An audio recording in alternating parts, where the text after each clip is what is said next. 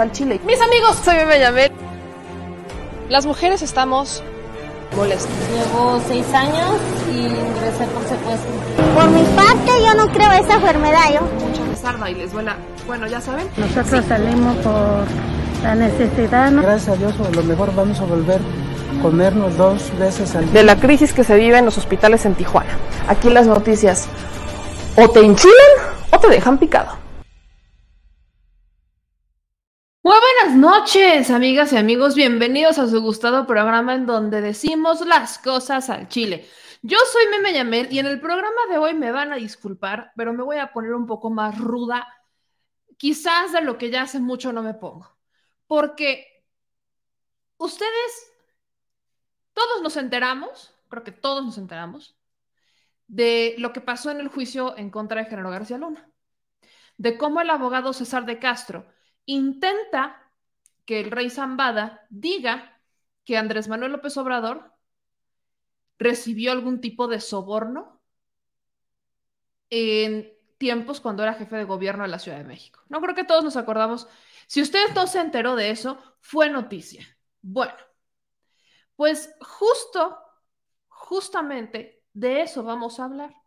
Porque no tiene ni pies ni cabeza, no tiene ningún sentido el que el abogado César de Castro hubiera sacado ese testimonio o hubiera sacado esas preguntas, porque ni siquiera venían al caso en ningún momento, en ningún momento. Andrés Manuel López Obrador tenía por qué haber salido en la conversación. Jamás estuvo como jefe de Felipe, de Felipe Calderón o de General García Luna. O sea, jamás, jamás. Ah, pero alguien le dijo al abogado César de Castro que atacara de esa manera. Y además, los fiscales hoy no cumplieron con su cometido. La neta es que hoy los fiscales, eh, pues sí, la, la, pusieron un poquito más compleja porque no pudieron realizar el, el, el contrainterrogatorio a la esposa de Genaro García Luna. Definitivamente es un tema del que vamos a hablar en este espacio. Les voy a explicar cómo es que los hilos se mueven un poco detrás de esto y cómo es que la mano de Felipe Calderón justamente se involucra a tal grado en el que ya sabemos qué es lo que pasó en el juicio. Esto que les voy a platicar en unos minutos más es el cómo Felipe Calderón de alguna manera interviene en el juicio en contra de Gerardo García Luna a través de la defensa César de Castro. No te, o sea, el, el abogado, el juez Brian Cogan tuvo que tumbar ese testimonio, o sea, tuvo que pedirle a la defensa que ya no hiciera más ese cuestionamiento. Así que ahí ya hablaremos de eso más adelante. Pero no son las únicas noticias. Tenemos que hablar sobre el plan B, que ya está por, está por debatirse de nueva cuenta. Estas modificaciones, esto que ha molestado mucho a los consejeros, pero que particularmente ha dejado, le ha dado mucho coraje a Ciro Murayama, que le ha dado mucho coraje también a este, Lorenzo Córdoba, porque según recuerden ellos, no quiere el plan B han aventado todo tipo de argumentos, se fueron hasta la Suprema Corte para evitar que el plan B pase, para impugnarlo, porque le tienen miedo. Pero también recuerden que ya sus horas están contadas. Lorenzo Córdoba y Ciro Murayama ya se van. Así que compartan esa transmisión porque vamos a hablar brevemente, porque entramos tarde aparte, yo lo sé. Pero vamos a hablar con mi querido Hamlet Almaguer para que él nos explique cómo está el tema del plan B de la reforma electoral, que está en riesgo. Y quiero aprovechar para preguntarle sobre el tema del contralor. O sea, sé que es un tema que lleva ahí Eurípides y Mario Yergo, pero creo que el tema del contralor del INE también vale la pena mencionarlo, porque por ahí estoy viendo que Lorenzo Córdoba no quiere a este contralor porque persigue la corrupción de la gente al interior del INE. Entonces, hablemos un poquito de estos temas electorales antes de meternos en el martes del jaguar, que hoy estuvo más romántico que nunca, y también antes de meternos en temas relacionados con el juicio, que les diga pelos y señas de lo que justamente pasó en el juicio el día de hoy. Mi querido Hamlet, muy buenas noches, ¿cómo estás? Buenas noches, Meme, todo bien, ¿tú cómo estás? Un saludo para toda la audiencia de Chile. También muy bien, mi querido Hamlet. Oye, disculpa la tardanza. Primero, primero empezamos con eso. Días complejos, pero oye, platícame un poquito del plan B. ¿En qué parte estamos? Porque la gente nosotros queríamos una reforma completa, queríamos una reforma constitucional, queríamos algo pesado, algo que realmente cambiara al instituto y solamente tenemos el plan B, pero ese solamente es importante. Entonces, ¿qué pasa con el plan B en este momento? Sí, pues yo te diría que la reforma constitucional tenía tres ejes fundamentales. El primero es austeridad, y arrancaba por reducir el presupuesto de los partidos, que para este 2023 están llevando más de 6 mil millones de pesos a nivel federal. Eh, por supuesto también con la reducción de estructuras del instituto. El segundo eje era reconfiguración legislativa, o sea, tener órganos más pequeños, Senado de 128 a 96, diputados de 500 a 300, legislaturas locales, y cabildos, porque hay cabildos muy grandes, como por ejemplo el de Monterrey, eh, creo que son cerca de 30 integrantes. En mi estado, en Jalisco, los de la zona metropolitana de Guadalajara tienen más de 20 integrantes. Y el tercer eje era la reformulación en la elección de los órganos, o sea, magistrados y consejeros electorales que fueran electos por voto popular. Como muchas de estas cláusulas están establecidas a nivel constitucional, por ejemplo, la fórmula que establece cuánto se le asigna a cada partido político, eso está en la Constitución, pues no se iban a dar un balazo en el pie y entonces la oposición votó en contra de esa reducción.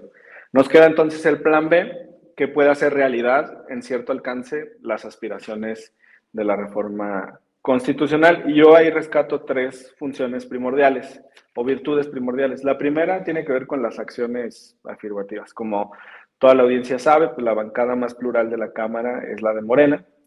En este plan B quedan salvaguardados los derechos de los grupos en situación de vulnerabilidad.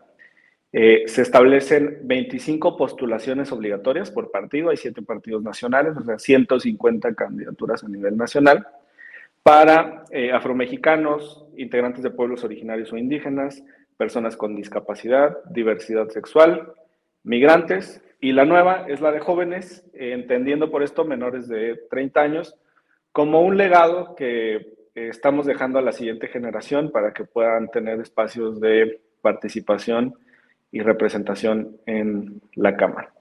El segundo eh, eje, digamos, de esta reforma del Plan B es incrementar la participación electoral, particularmente de los mexicanos en el exterior. Hasta este momento solo pueden votar con INE y es muy complicado votar desde el exterior, se necesitan muchos trámites, eh, incluso un voto postal que es arcaico, asistir a las representaciones consulares, es muy difícil. Lo que estamos implementando es que los paisanos puedan votar con su matrícula consular. Quien ha vivido en Estados Unidos o vive por allá o tiene familiares para allá, les puede preguntar o puede dar fe de esto la credencial de elector es prácticamente inservible en el extranjero. El documento que más utilizan los paisanos es la matrícula consular, además de los documentos de identificación de Estados Unidos, como las licencias que otorgan en ciertos eh, condados o municipios. Y eh, bueno, este es, este es el segundo avance, porque tenemos participaciones promedio entre 40 mil y 150 mil mexicanos desde el exterior, cuando tenemos más de 30 millones de migrantes. Entonces es, es mínimo y muy costoso. Y la tercera, meme, que es el punto que ha despertado mayor debate, es la austeridad en el Instituto Nacional Electoral, que es el más caro de Latinoamérica.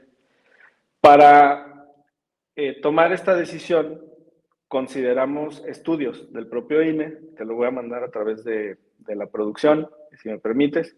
Es un estudio del INE del sexenio, así lo dividen ellos, ¿eh? no, no es porque sea electoral, 2011-2017, y ellos ahí señalan que tienen un gravísimo problema con las rentas, que gastan cientos de millones de pesos al año en rentar inmuebles y que es insostenible porque no tienen eh, oficinas propias. Entonces, lo que establecimos en el plan B es que los módulos de credencialización tengan que estar ubicados preferentemente, no es obligatorio, preferentemente en bienes de dominio público.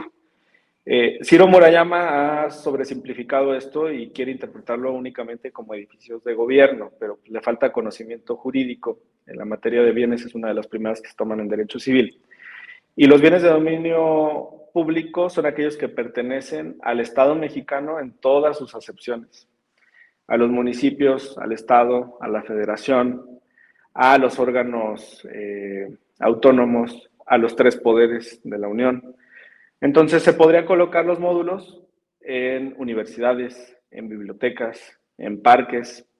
Eh, creo que hay una gran oportunidad en las prepas porque la mayor masa de mexicanos que están próximos a convertirse en ciudadanos está ahí, entre quienes tienen 15, 16, 17 años, y un porcentaje importante de estos muchachos pues, están en las preparatorias. Pero ellos prefieren seguir gastando en rentas muy, muy costosas. La otra parte es no pagarle salarios a servidores públicos que no trabajan de manera permanente. Tienes una estructura enorme en todo el país con eh, vocales en los 300 distritos y vocales en las 32 entidades. Hay 1.500 vocales distritales que tienen pues eh, salarios cercanos a 100 mil pesos y los vocales locales tienen salarios superiores al presidente de la República y tienes eh, vocales en cada entidad federativa. Entonces, la gran pregunta que tenemos es, ¿qué hace un vocal de organización o qué hace un vocal de capacitación cuando no hay proceso electoral? ¿Qué está haciendo ahorita el vocal de organización en el Distrito 1 de Guerrero? ¿Qué está organizando? ¿Y qué hace el vocal de organización en el Distrito 2 de Veracruz? ¿A quién está capacitando? El INE ha publicado fotografías de capacitaciones que se están dando en el Estado de México y en, y en Coahuila. Pero eso no hace más que darnos la razón, porque lo que nosotros estamos diciendo es que es, esos servidores públicos que son muy costosos pueden funcionar eh, durante los procesos electorales, pero mientras no hay proceso, que son eh, más de dos años, pues omitir esas plazas para poder generar ahorros. Es, eso es en grandes rasgos. Y en el momento procesal en que nos encontramos, pues es un, un avance del 99.99%. Falta la, discusión de un artículo en el Senado sobre las candidaturas eh, comunes. Y después de que sea aprobado, pues entonces se enviará al Ejecutivo para promulgación y publicación. Y pasaremos a una etapa judicial en la que ya la Suprema Corte va a determinar qué pasa con, con nuestro plan BMM. Esa es la explicación creo que es un muy buen panorama para entender cómo andan las cosas por, por ahí con el plan B. Pero, ¿qué opinas que un juez el día de hoy eh, da un amparo, es el primer amparo, particularmente en contra de la Ley General de Comunicación Social que forma parte de los cambios que eh, se, tengo entendido que son los que promueven desde, desde presidencia. Es el juez Germán Cruz Silva, juez segundo del distrito en materia administrativa, que admite el primer amparo en contra de la Ley General de Comunicación Social, eh, que está integrando al plan B de la reforma electoral, que establece, corrígeme si me equivoco, que los estados y municipios pueden dedicar hasta el punto 1% de su presupuesto anual con su programa de comunicación. A pesar de haber admitido el trámite, todavía no se suspende, solamente se admite el amparo. ¿Nos debemos de preocupar? ¿Crees que esto avance o que le pegue realmente al plan B? Bueno, ahí la intención de Lorenzo y de Ciro fue eh, provocar que la ciudadanía presentara amparos. Algunos de ellos pues seguramente lo harán de, buena fe, pero también sorprender eh, a los jueces federales. La Suprema Corte determinó desde 2011 que el amparo es notoriamente improcedente en materia electoral. O sea, deberían debatear todos los amparos que, reciben. Si un juez eh, desacata, o sea, no, no obedece la jurisprudencia del órgano superior, que es la Suprema Corte, incurre en una responsabilidad administrativa y también incurre en un delito contra la administración de, justicia. Entonces vamos a solicitar eh, vamos a checar la lista de acuerdos de esta admisión y si es necesario vamos a presentar queja en el Consejo de la Judicatura Federal en contra de este juez, porque ningún juez podría admitir amparos en contra de la reforma electoral. Deben de atenerse a lo que ya resolvió la Corte en 2011. ¿Qué es lo que le da miedo a Lorenzo Córdoba, Ciro Murayama del Plan B? ¿Qué es lo que no gusta? Pues primero, primero que todos sus cuates que están en la burocracia dorada se van a quedar sin chamba. Eh, lo que dijo Pablo Gómez, lo que dijo Pablo Gómez de estos 400 servidores públicos que ganan más que el presidente, muchos o hay muchos otros que tienen salarios muy próximos, o sea, los vocales distritales tienen salarios superiores a los de los diputados federales, por ejemplo, y hay 1.500 vocales distritales. Y además hay eh, cerca de 160 vocales eh, locales, que son los estatales, digamos. Y los puestos que se recorten a nivel general por la fusión de, áreas, por ejemplo, capacitación y organización tendrían que estar funcionando como una sola rama, digamos, del, del INE. Entonces, en esa fusión habrá plazas que se tendrán que descartar. Por alguna extraña razón también, el INE tenía dos, tiene dos direcciones jurídicas, una que ve litigios y otra que ve contratos. En cualquier empresa o en cualquier dependencia del sector público eh, funcionan bajo una sola eh, dirección. Eh, la propia consejera Favela en, el, en la sesión en la que ellos estudiaron el contenido del plan B, pues dijo que sí era posible que estas dos áreas trabajaran de manera conjunta. Y la consejera Humphrey dijo que capacitación y organización representan el 40% de la carga del INE. Eso nos da la razón. Primero en cuanto a la temporalidad y segundo en que tendrían que funcionar eh, unidas para poder avanzar. Entonces, eh, lo que les preocupa es que toda esa estructura que durante años han incrustado en el instituto desde los tiempos de Woldenberg, pues está muy endeble, porque con el plan B se tendrían que ir, se tendrían que eh, jubilar. También van a perder sus fideicomisos dorados, si me permites, también te voy a mandar un fragmento de una sesión en la que Ciro Murayama acepta que el INE recibe recursos por parte de los bancos por las consultas que hacen con nuestros datos personales que están contenidos en la ah, credencial del lector. Y que eso lo depositan en un fideicomiso para comprar eh, tecnología, computadoras y demás en el. O sea, es el, dinero con nuestros datos personales. Ajá, ahí Euripides y, Mario lo que le decían es que los estaba vendiendo y él dice, no, no se venden porque nada más se hacen la consulta y nos pagan por la consulta. Ah, no. En realidad los están rentando porque la definición de arrendamiento es permitir el uso y goce temporal de un bien a cambio de un precio cierto y en dinero. Entonces, así sea durante unos segundos, eh, a cambio de, un pago, no sé, un peso, lo que sea por cada consulta que están haciendo, momentáneamente le están permitiendo al banco utilizar nuestros, nuestros datos. Eh, entonces ahí también hay una vertiente. Y todo esto cierra con el hallazgo del contralor del INE, que acaba de suspender al titular de la Dirección de Obras por corrupción en un contrato para construir la sede en el estado de Nuevo León. Es un contrato por 180 millones de pesos para construir un edificio. Ajá. Y ahí, bueno, pues lo que encontró el Contralor es que el titular de obras le permitió a uno de los concursantes, porque se hizo una licitación, que pudiera mejorar eh, las condiciones y los documentos que había ingresado para participar en la licitación. Y esto evidentemente pues indica un favoritismo, que es un indicio muy fuerte de corrupción, y también deja en desventaja a los demás eh, competidores. Entonces el Contralor determinó suspender a este director de obras pero parece que están en el año de Hidalgo. A 60 días de irse, pues siguen licitando y siguen concursando y siguen celebrando contratos multimillonarios.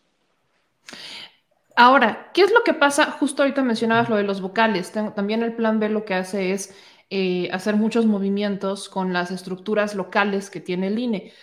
Hace no mucho escuchaba que Lorenzo Córdoba aplicaba, yo lo tomé como un berrinche, de decir, seis mil personas se van a quedar sin empleo por culpa del plan B. Esos seis mil personas y aplicó la de estamos en tiempos de pandemia, pospandemia, se van a quedar sin trabajo, el gobierno los va a correr y demás. Tú solamente me mencionaste un círculo dorado de privilegiados que ganan, pues que ganan bastante bien. Lorenzo Córdoba está hablando de seis mil personas que están en estructuras mucho más bajas, o sea, que son los que hacen la talachita, los que van y tocan las puertas. hablo, se refería a eso. ¿Es cierto que se puede llegar a correr a 6.000 personas? Bueno, a los trabajadores de los módulos no tendrían por qué preocuparse. De hecho, es importante señalar que ellos tienen una brecha de 40 a 1 respecto al salario de los consejeros. Y eso pues es ofensivo en cualquier empresa, es ofensivo en cualquier dependencia de gobierno. Por ejemplo, los, los tabuladores en la Cámara de los asesores, el asesor que menos gana eh, tiene una brecha de 6 a 1 respecto del salario de un diputado, que es amplia, pero no es escandalosa. Eh, y aquí estás hablando de una brecha de 40 a 1, porque los consejeros pueden estar ganando 250 mil pesos al mes y el trabajador del módulo puede estar ganando 6 mil. Y muchos de ellos están por honorarios, sin, sin, derechos sociales. Lo que ocurre es que el INE se gasta 800 millones en la renta de esos módulos. Lo que nosotros decimos es que se muden a estas eh, oficinas o espacios públicos y que esos recursos que se van a ahorrar puedan destinarlos en pagarle mejor al personal que está en, en estos módulos. La reducción entonces vendría en esta burocracia dorada, distrital, local, la burocracia dorada también de estas áreas que se van a, fusionar. Entonces yo calcularía cerca de 1.200 eh, vocales distritales, pueden ser unos 50 eh, o 60 vocales locales, pueden ser eh, cerca de otros 500 trabajadores por la fusión de las, de las áreas. Estarías hablando de cerca de 2.000, que era una cifra inicial que había dado Ciro. Y después, eh, al momento en el que nosotros compactamos el calendario electoral, eh, reducimos también el tiempo de capacitación. Y esto puede implicar que en proceso electoral contraten a menos capacitadores o supervisores, pero van a ser lo suficientes para que la ciudadanía pueda eh, comprender la labor que tiene que realizar el día de la jornada. Ahora, el INE se niega a adoptar sistemas de tecnología. El Tribunal Electoral tiene una escuela judicial electoral que funciona a la perfección, eh, un sistema similar al que usan muchas universidades del mundo, por, como ejemplo Canvas, ¿no? Para poder este, hacer tareas y reportar trabajos y tener ahí los videos permanentemente. Eh, en los canales de YouTube, pues no hay en realidad eh, videos educativos sobre cómo debe funcionar una mesa directiva de casilla. O sea, todo esto se podría migrar para que en ciertas zonas, sobre todo urbanas, eh, con ciertos perfiles académicos que tengan también ciertas condiciones socioeconómicas y de penetración de Internet, la capacitación pueda darse a través de vías electrónicas y no necesariamente presencial, y dejar eso para zonas suburbanas, rurales sin penetración de Internet, y personas eh, adultas mayores. Pero el INE se, niega a adoptar sistemas de tecnología y esto implica pues un gasto importante. Hay otra área que sufriría reducciones y es la encargada de realizar mapas, la cartografía. Eh, desde mi perspectiva, este trabajo se puede realizar cada dos años y medio. Se puede celebrar un convenio, por ejemplo, con el INEGI y hacerlo de manera conjunta. No es necesario tener a alguien que todo el año esté dibujando el mapa del distrito, eso se actualiza cada proceso electoral federal. Son algunos de los ejemplos, pero yo creo que es una exageración 6.000, yo estaría hablando más bien de entre 2.000 y 3.000 y la mayor parte de ellos pertenecientes a la burocracia dorada. es gente que gana mucho más de lo que gana, o sea, no estamos hablando de empleados que ganan menos. Esa es la parte que quiero que quede súper clara, porque es el argumento que está usando Lorenzo Córdoba y Ciro Murayama como para decir, quieren correr a la gente que de por sí gana mal. No, no, no, no toca a los trabajadores de base, sí toca a los que integran esta burocracia dorada y además, pues nuestra solidaridad con los trabajadores de los módulos no es justo que ganen tampoco en relación a sus jefes, a los consejeros. Claro, ni tampoco los capacitadores electorales. Ellos ganan una madre, perdón que lo diga así, pero ganan muy poco comparado con lo que gana un Lorenzo Córdoba o un Ciro Murayama, que están sentados sin hacer eh, mucho más que destruir un poco la, la democracia de este país. Ahora, ¿qué pasa? ¿Qué es lo que le molesta el plan B a los políticos, a los del PRI, a los del PAN, a los del PRD? ¿Cuál es la molestia de ellos? Bueno, yo he visto a varios eh, alcaldes y legisladores. El Congreso de Jalisco también aprobó eh, presentar una controversia constitucional por este tema de la ley de comunicación que restringe el gasto en esta, en esta materia. Eh, a mí me parece que es congruente con el principio de austeridad yo creo que hay altas probabilidades de que la Corte confirme la constitucionalidad sobre todo porque las remuneraciones y los gastos que se consideran superfluos, pues sí se pueden, se pueden ajustar. A lo mejor la Corte nos dice tienes que dejar un umbral, no puedes hacerlo tan, tan fijo, eh, pero es un tema de, diálogo que va a haber con el Tribunal Constitucional. Eh, les molesta también que la ciudadanía tenga acceso a la información y que los servidores públicos tengan libertad de expresión.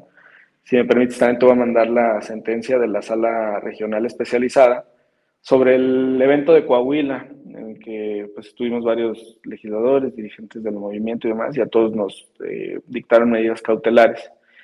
Finalmente el tribunal dijo que no existían actos anticipados de campaña y que no hay ningún problema si un servidor público en domingo asiste a un, a un evento de organización del partido en el que milita. Y ahora con la ley de comunicación, bueno, pues se permitiría un poco más de, de libertad de expresión de los servidores públicos, pero sobre todo información para la ciudadanía. Eh, después en la parte estructural, pues ellos quieren proteger igualmente esta burocracia dorada. Yo veo la oposición muy temerosa de un voto masivo desde el extranjero. Incluso algunos legisladores de, de Morena, y lo voy a decir abiertamente porque además lo comenté desde, desde tribuna,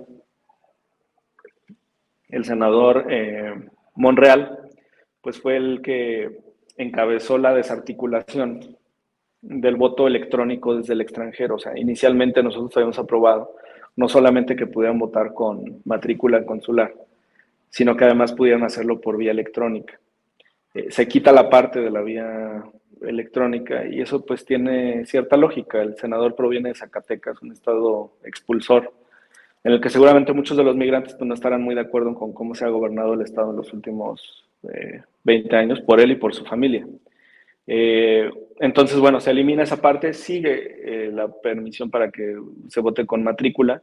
La oposición dice que esto puede ser utilizado como una herramienta política por la Secretaría de Relaciones Exteriores, eh, que Marcelo Ebrard va a dar la instrucción para que los cónsules hagan tal o cual cosa. Pues olvidan que uno de los servicios profesionales más sólidos y yo diría hasta cierto punto neoliberales, pues es el de la Secretaría de Relaciones Exteriores, porque son representantes del país, no de un partido, pero además es una escuela que tiene muchísimos años y seguramente han trabajado para dos, tres o cuatro administraciones de todos los partidos. Entonces yo diría, eh, la mayor parte de los cónsules no son afines al movimiento y esto es porque es un desarrollo de, carrera, no un servicio profesional de carrera como existe en otras instituciones. Entonces no habría un uso político de este aspecto. Y yo creo que hasta este momento son las principales objeciones. Dicen que por llevar los módulos de línea a bienes de dominio público están en riesgo los datos. Nuestra respuesta es que nuestros datos ya se le rentan a los bancos, pero que además no es, no es como que vayan a poner el módulo en la oficina del presidente municipal o del gobernador, sino en las unidades administrativas, donde la gente va y paga agua, luz, teléfono, predial, contrata todo tipo de servicios, junta de reclutamiento para el servicio militar, eh, etcétera. Entonces, por, ahí va el plan B rescata el principio de austeridad y el impulso al voto migrante. Dos puntos antes de, irte, te agradezco muchísimo. Uno, justo lo que acabas de mencionar, preguntarte sobre el tema de la renta de nuestros datos personales. Ahí que amerita, hay personas que me están comentando, oye, memes, estoy enojado por eso, no puedo demandar, o son mis datos personales. ¿Qué podemos hacer con eso? ¿Hay alguna demanda que proceda? Porque es, es más, preguntarte, a raíz de que ustedes mencionan esto, eh, se ha manifestado eh, este Instituto de Protección de Datos Personales, alguien ha dicho algo al respecto, que tampoco es la primera vez que el INE vende nuestros datos personales, pero verlo y que aparte estén en renta y todo esto, pues se me hace una cosa que ya debería de haber estallado el instituto que defiende supuestamente nuestros derechos este, de privacidad. Sí, además cuando el propio consejero Murayama lo acepta frente a todos en la sesión del Consejo General. Te voy a mandar ahorita el fragmento del video, dura 15 segundos. Eh, mira, que yo sepa, el INAI no ha iniciado ningún procedimiento. Eh, hemos estado consultando con colegas que son especialistas en materia de transparencia. Algunos nos han comentado que es probable que desde los contratos que celebras de apertura de cuenta con los bancos, donde dejas tu credencial, les estés otorgando el derecho a que ellos consulten en una base de datos informática, pero eso es una cosa diferente a que cobren desde el INE por esa eh, consulta. a lo mejor tú sí le permites. consulten. Sí, tú le estás dando el permiso al banco, seguramente en el contrato viene, pero yo la verdad es que nunca he leído con detalle un contrato de apertura de, cuenta. Eh, pero la otra muy diferente es que el INE esté cobrando estos recursos sí amerita una queja ante la Contraloría del, INE. Yo vi un compromiso del Contralor Y sí lo vamos a hacer, solamente que nos estamos auxiliando con especialistas en transparencia y protección de datos para realizarlo de manera adecuada. Y el otro punto, pues es que, como ustedes saben, eh, el régimen neoliberal pues, nos dejó muchos feudos en los órganos autónomos, donde hay eh, virreyes y señores feudales que se protegen entre ellos sus privilegios. Tan es así que, estos institutos pues también han presentado controversias y, recursos legales en temas que ni siquiera les, les competen, ¿no? Entonces no, no, tenemos muchas esperanzas en cómo funciona el Instituto de Transparencia. Yo diría que más bien estaríamos centrados en la queja ante el órgano interno de, de control medio. Mi querido Hamlet, en tu perspectiva, ¿crees que el plan B pase? Porque vaya, leía un comentario justamente del senador Monreal diciendo que eh, ahora sí ya como que solamente va a ser la modificación de lo del... Eh, la famosa cláusula de vida eterna que se le llamó, pero que no se va a modificar nada más. Y me preocupa mucho el voto extranjero, ¿no? Porque mucha gente, el proceso de votar en el extranjero es tedioso, no les dan las credenciales, no llegan, es un proceso que a veces, más bien no a veces, nunca se les informa este proceso, entonces hay mucha gente que quiere votar y que no puede hacerlo. Y eso que mencionabas, ¿no? De que ahora los políticos dicen que a través de los cónsules van a... Lo último en lo que un paisano va a creer es lo que le diga un cónsul. Lo último, o sea, antes que un... O sea, el cónsul le quiere, imagínate esta escena, ¿no? El cónsul nunca los atiende, nunca está, y una vez sale y dice, ¿sabes qué? Ahora todos a votar por este. O sea, no hay manera humana en que un paisano le diga, sí, claro, ahí voy, lo que tú digas, no va a pasar. Eso está evidenciando, perdón este paréntesis, la ignorancia que existe de lo que pasa en Estados Unidos. Pero me preocupa todavía el voto migrante. ¿Crees que con las modificaciones que se hicieron, aún así podamos garantizar un voto seguro para los paisanos? Bueno, pues es importante cerrar filas en ese aspecto. Eh, mira, sería inconstitucional que el senador Monreal o, los integrantes de las diferentes bancadas quisieran modificar algo distinto a esta cláusula. Okay. ¿Por qué? Porque las otras porciones ya fueron aprobadas en la Cámara y en el Senado. No hay una tercera ronda de aprobación, eso simplemente ya fue votado de manera favorable en, ambas. Lo que sí nos modificaron en el rebote fue lo que te comento del voto electrónico. O sea, nosotros queríamos un combo completo para nuestros paisanos. Queríamos acción afirmativa para que los partidos postularan migrantes, eso es representación. Queríamos voto con matrícula consular, y no solamente con INE, porque ahí hay un cuello de botella, porque no los credencializan, y además la credencial allá no les sirve de nada, y la matrícula sí. Y eh, queríamos, además, bueno, ¿qué te dije? Hay ah, voto electrónico, representación en acciones afirmativas, voto con matrícula consular y voto a través de dispositivo electrónico. Nos quitaron el voto a través de dispositivo electrónico, pero sí sigue el de las acciones afirmativas y sigue el voto con matrícula eh, consular. La oposición va a impugnar, van a decir que es riesgoso porque entonces el instituto no tendría el monopolio del listado nominal, eh, porque entonces habría dos bases de datos, una de la credencial del elector y otra de las matrículas.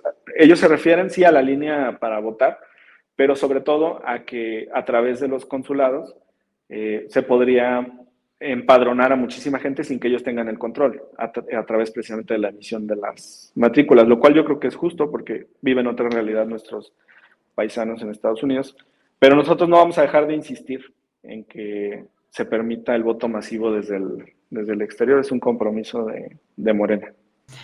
Hamlet, última pregunta. Este plan B ya no aplica para las elecciones del Estado de México y Coahuila, ¿cierto? Sí, bueno, Mira, hay, hay una teoría, digamos, jurídica del principio pro homine, principio pro persona, que señala que tú tienes que aplicar la norma que sea más benéfica y más amplia.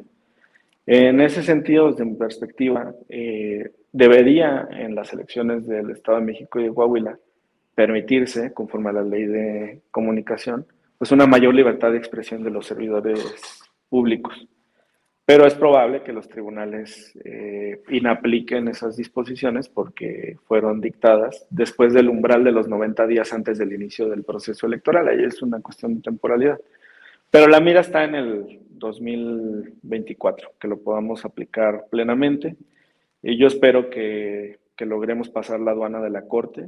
Se necesitan votos de 8 de los 11 ministras y ministros de la Corte para echar abajo una reforma a la legislación. Entonces, eh, tengo, tengo esperanzas en que va, va a caminar bien. Bebé.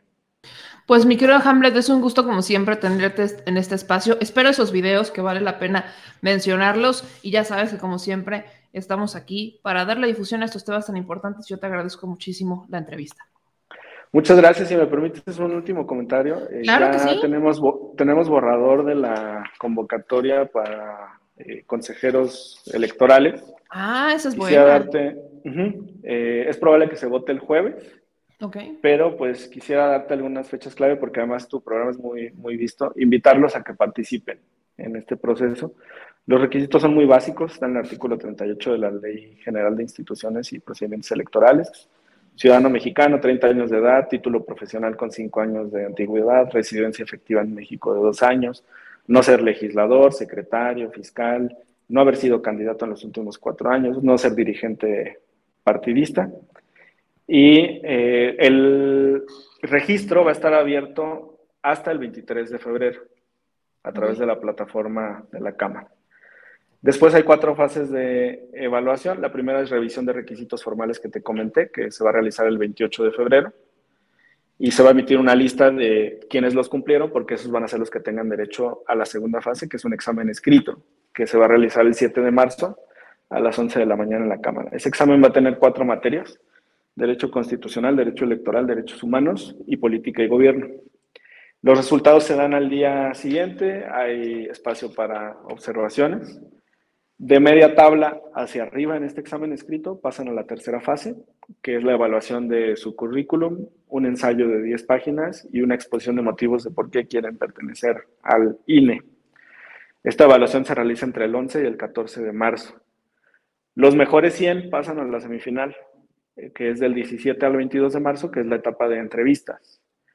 Y las 20 mejores entrevistas pasan a las quintetas eh, finales, una por cada uno de los cuatro cargos. Y la idea es que podamos celebrar el sorteo en la Cámara a más tardar el 31 de marzo y si no se realiza el sorteo en el Senado de la República, todo esto si no se alcanza la votación de dos terceras partes. Es un proceso que eh, privilegia los conocimientos en la materia y pues invitar a todos los interesados, interesadas e interesados a que participen. Se garantiza paridad. Yo calculo que pueden ser por lo menos dos espacios para mujeres. Entonces será importante que, que concursen.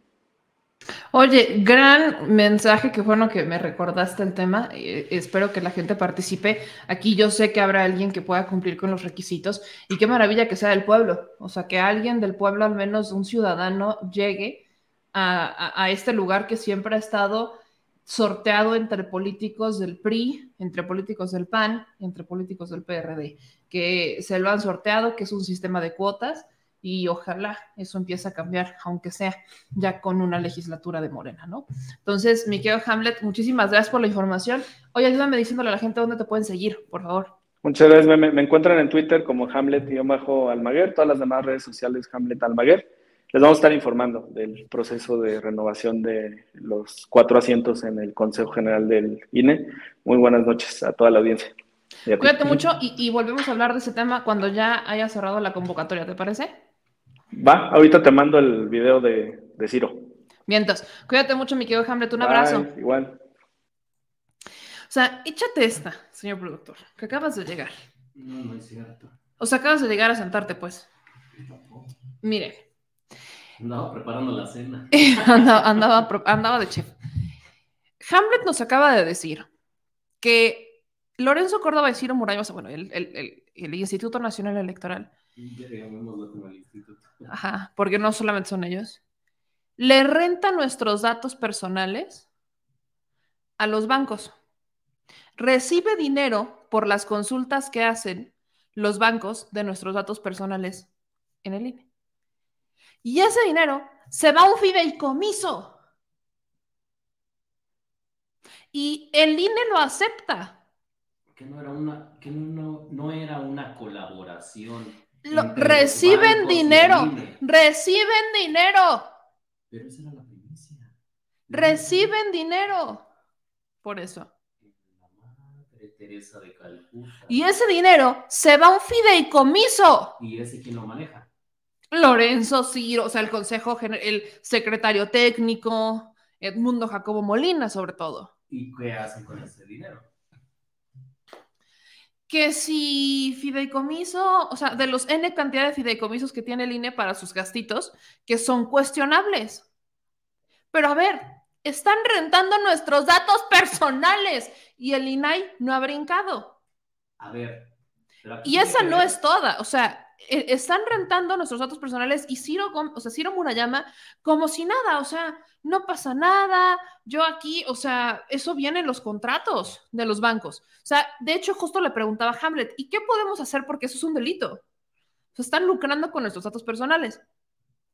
Y parece que, o sea, están viendo dónde está el, tema, o sea, en, en qué parte se da eso de te voy a pagar por consulta que parece ser que es en los bancos, o sea, que es en, lo contra- en los contratos de los bancos, en las famosas letras chiquitas, en donde dice eso. Pero imagínate el negociazo que se hace al INE, aunque cobres, o sea, aunque cobres un peso por consulta, estás hablando de 94 millones de credenciales para votar que tiene el instituto. 94, un poquito más. Que le eches un peso por consulta de cada una de ellas. Estamos hablando de 94 millones. Pero ahora suponte que te fuiste a buscar un crédito y que fuiste a los bancos a buscar créditos. Y entonces tienes tres bancos que están consultando tus datos personales, o sea, que están corroborando los datos de tu credencial, que hacen esa consulta, que se están clavando cada que hacen las consultas una lana que cae directo a un O sea, es tipo el fideicomiso.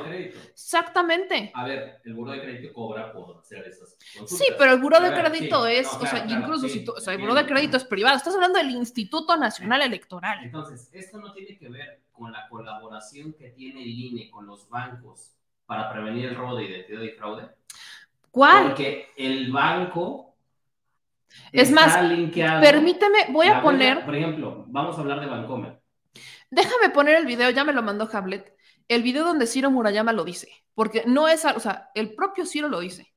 Esto está aceptado por el INE, está aceptado por el Consejo del INE. Vamos a escuchar esto, es muy cortito, pero escúchalo. Bancos sí le pagan al INE por ese servicio de confirmación y todo ese dinero de origen privado lo usa el INE para dar un servicio público a la ciudadanía en los módulos con equipos técnicos avanzados. Pero eso se pretende desaparecer. No que su objetivo ah, Pues claro que eso se pretende desaparecer. Vuélvanlo a escuchar. los bancos bancos sí le pagan al INE por ese servicio de confirmación y todo ese dinero de origen privado lo usa el INE para dar un servicio público a la ciudadanía en los módulos con equipos técnicos avanzados. No, Pero pues eso sí. se pretende desaparecer. No que su objetivo O sea, y todavía se indigna. Todavía se indigna Ciro Murayama. Escuchen de nuevo esto. Los bancos sí le pagan al INE por ese servicio de confirmación y todo ese dinero de origen privado lo usa el INE para dar un servicio público a la ciudadanía en los módulos con equipos técnicos avanzados. Pero eso se pretende desaparecer. No que su objetivo Ciro Murayama, por supuesto que se pretende desaparecer. Hagan cuentas. Cada que un banco hace una consulta de tu INE, le cae una lana al INE. A ver, Y ese dinero, espérate, y ese dinero lo utilizan para dar un mejor servicio. Pero encima, cada año le están pidiendo al gobierno federal de nuestros impuestos millones de pesos para mejorar el servicio. Entonces, díganme, ¿por qué si están recibiendo millones de pesos de una institución bancaria por cada que consultan nuestros datos personales, están pidiendo al gobierno de nuestros impuestos que les den millones de pesos para hacer exactamente lo que dicen que están haciendo con el dinero que les caen de los bancos. Es una... Y aparte eso de mejor servicio, yo lo dejo entre comillas. Discúlpenme, pero esto es una grosería hacia el pueblo de México. Es un insulto hacia el pueblo de México. Es de esos momentos en donde uno voltea y dice, ¿para qué fregados tengo a estos consejeros? Se supone que son mis representantes, se supone que son mis eh, árbitros, los que me protegen ante los temas electorales, los que velan por mis intereses para que los políticos, para que la democracia en este país sea efectiva. Y lo primero que hacen es robarnos y enojarse cuando les decimos y les cuestionamos ese dinero, pero por favor, por supuesto que se cuestiona, por supuesto que queremos que se los quiten, porque yo dudo que ese fideicomiso de primera, de primer, así de bote pronto, se utilice para mejorar el servicio y dar una mejora, un mejor, un mejor servicio tecnológico. No sean miserables y desvergonzados. Al pueblo ya no lo engañan. Y desde este espacio vamos a insistir en que den la cara por ese dinero que se están clavando con nuestros datos personales. De por sí ya los traemos encima porque se les ocurrió avalar la venta de nuestros datos personales a través del padrón electoral, que no se nos olvida, ¿eh? No se nos olvida lo que está pasando con nuestros datos personales y las listas de este las listas electorales que ya en algún momento vendió el PRI y que también vendió el Movimiento Ciudadano con el aval del INE. Están poniendo en riesgo nuestros datos personales, nuestra dirección, nuestro código postal, no, están, poniendo, están poniendo en riesgo nuestros datos personales y están llevando una la nota al respecto de esto. A ver, ahí está el boletín de cuando se hizo ese convenio de colaboración de la verificación de datos. Lo están violando. ¿En qué momento decían que iban los bancos a pagar una comisión? Ninguno. A ver, la Comisión Bancaria de Valores con el INE, los bancos, se supone que la huella, justamente cuando, cuando vas, por eso te decía yo, hablamos de, Banameco, de Bancomer, cada vez que vas a hacer una transacción ahora, ya te piden la huella y este, para corroborar y tu, y, tu INE. Que por eso cuando no llevas el INE es un relajo porque te piden las dos identificaciones y bla, bla, bla. Sí. Se supone que ese es el convenio de colaboración, pero no dice en ningún momento que hay una ganancia económica para, no. para beneficio del INE. Por eso, o sea, el INE nos ha mentido. O lo ha ocultado de una Es que ahí te va. El INE, el INE nos ha mentido. Porque aquí no dice que van a recibir una lana. Ahí está el boletín, te lo acabo de mandar. En este boletín en ningún momento dice que reciben una lana. De hecho, dicen, ¿cómo garantiza el INE el derecho de protección de datos de los ciudadanos y los ciudadanos contenidos en la credencial para votar? No, el que te mandé fue el convenio. Abajo, el último ahorita, te lo acabo de mandar. ¿Es ese? ¿El que dice martes 14 abajo? Sí, señor. Es ese. Servicio de verificación de datos credencial para votar. Ese. Ese es el que está puesto, señor Ah, ok. doctor. Perdóneme usted, no la vi. No se preocupe. No vi el titular. Pero, y aquí, por ejemplo, tienes que darle clic a cada uno de los bancos para ver qué mecanismos, qué mecanismos establecen. Vamos a tener que revisar convenio por convenio del INE con los bancos para ver de a cómo y es que, y si es que se menciona. Y si es que se menciona. Miren, ahí les va. La Comisión Nacional Bancaria de Valores, son... eh, ellos con fundamento en lo dispuesto en el artículo 50. La, la, la, la, la, la, la. que buscarlos a ellos para que nos digan exactamente. Resolución que modifica las disposiciones de carácter, la modificaron el 29 de agosto del 2018. El INE. O sea, yo no estoy viendo en ningún momento, estoy haciendo una lectura rápida. Me voy a hacer un clavado, a hacer una lectura mucho más profunda, pero en lectura rápida no estoy viendo que se diga algún monto de dinero que se va a dar de uno a otro. O sea, me estoy aventando el clavado, nos tenemos que aventar el clavado de revisar los convenios que ha celebrado el INE con los bancos para ver en dónde dice que van a recibir una lana. Lo que nos decía el diputado Hamlet es que ellos están revisando con expertos en transparencia y en protección de datos justamente en dónde está el tema, que aparentemente está con los bancos. O sea, cuando nosotros firmamos los, El eh, acuerdo de el acuerdo de confidencialidad, de- de- ajá, con los bancos, que ahí podría estar, y no necesariamente con el INE. Pero si el INE está recibiendo dinero y lo está metiendo a un regulación. debería de estar legal en algún momento. O sea, en algún lugar debe de decir que el INE está recibiendo lana. Claro, y tiene que reflejarlo. Y si no, es ilegal. Muy De por sí es ilegal que estén recibiendo dinero a costa de nuestros datos personales. Pero a eso súmale que no venga establecido en algún tipo de decreto y entonces están utilizando un fideicomiso. O sea, esa lana la meten en un fideicomiso. Fideicomiso, perdón. Les cachan el fideicomiso, les cuestionan el fideicomiso. Y ya no van a cobrar. No, sí, es súper legal. Es que es para mejorar el servicio. Mejorar el servicio, mis polainas, ¿qué? Pero bueno. Y ahí te va la otra, que es lo que yo quería, eh, como chascarrillo, ¿no? Lo que dicen los...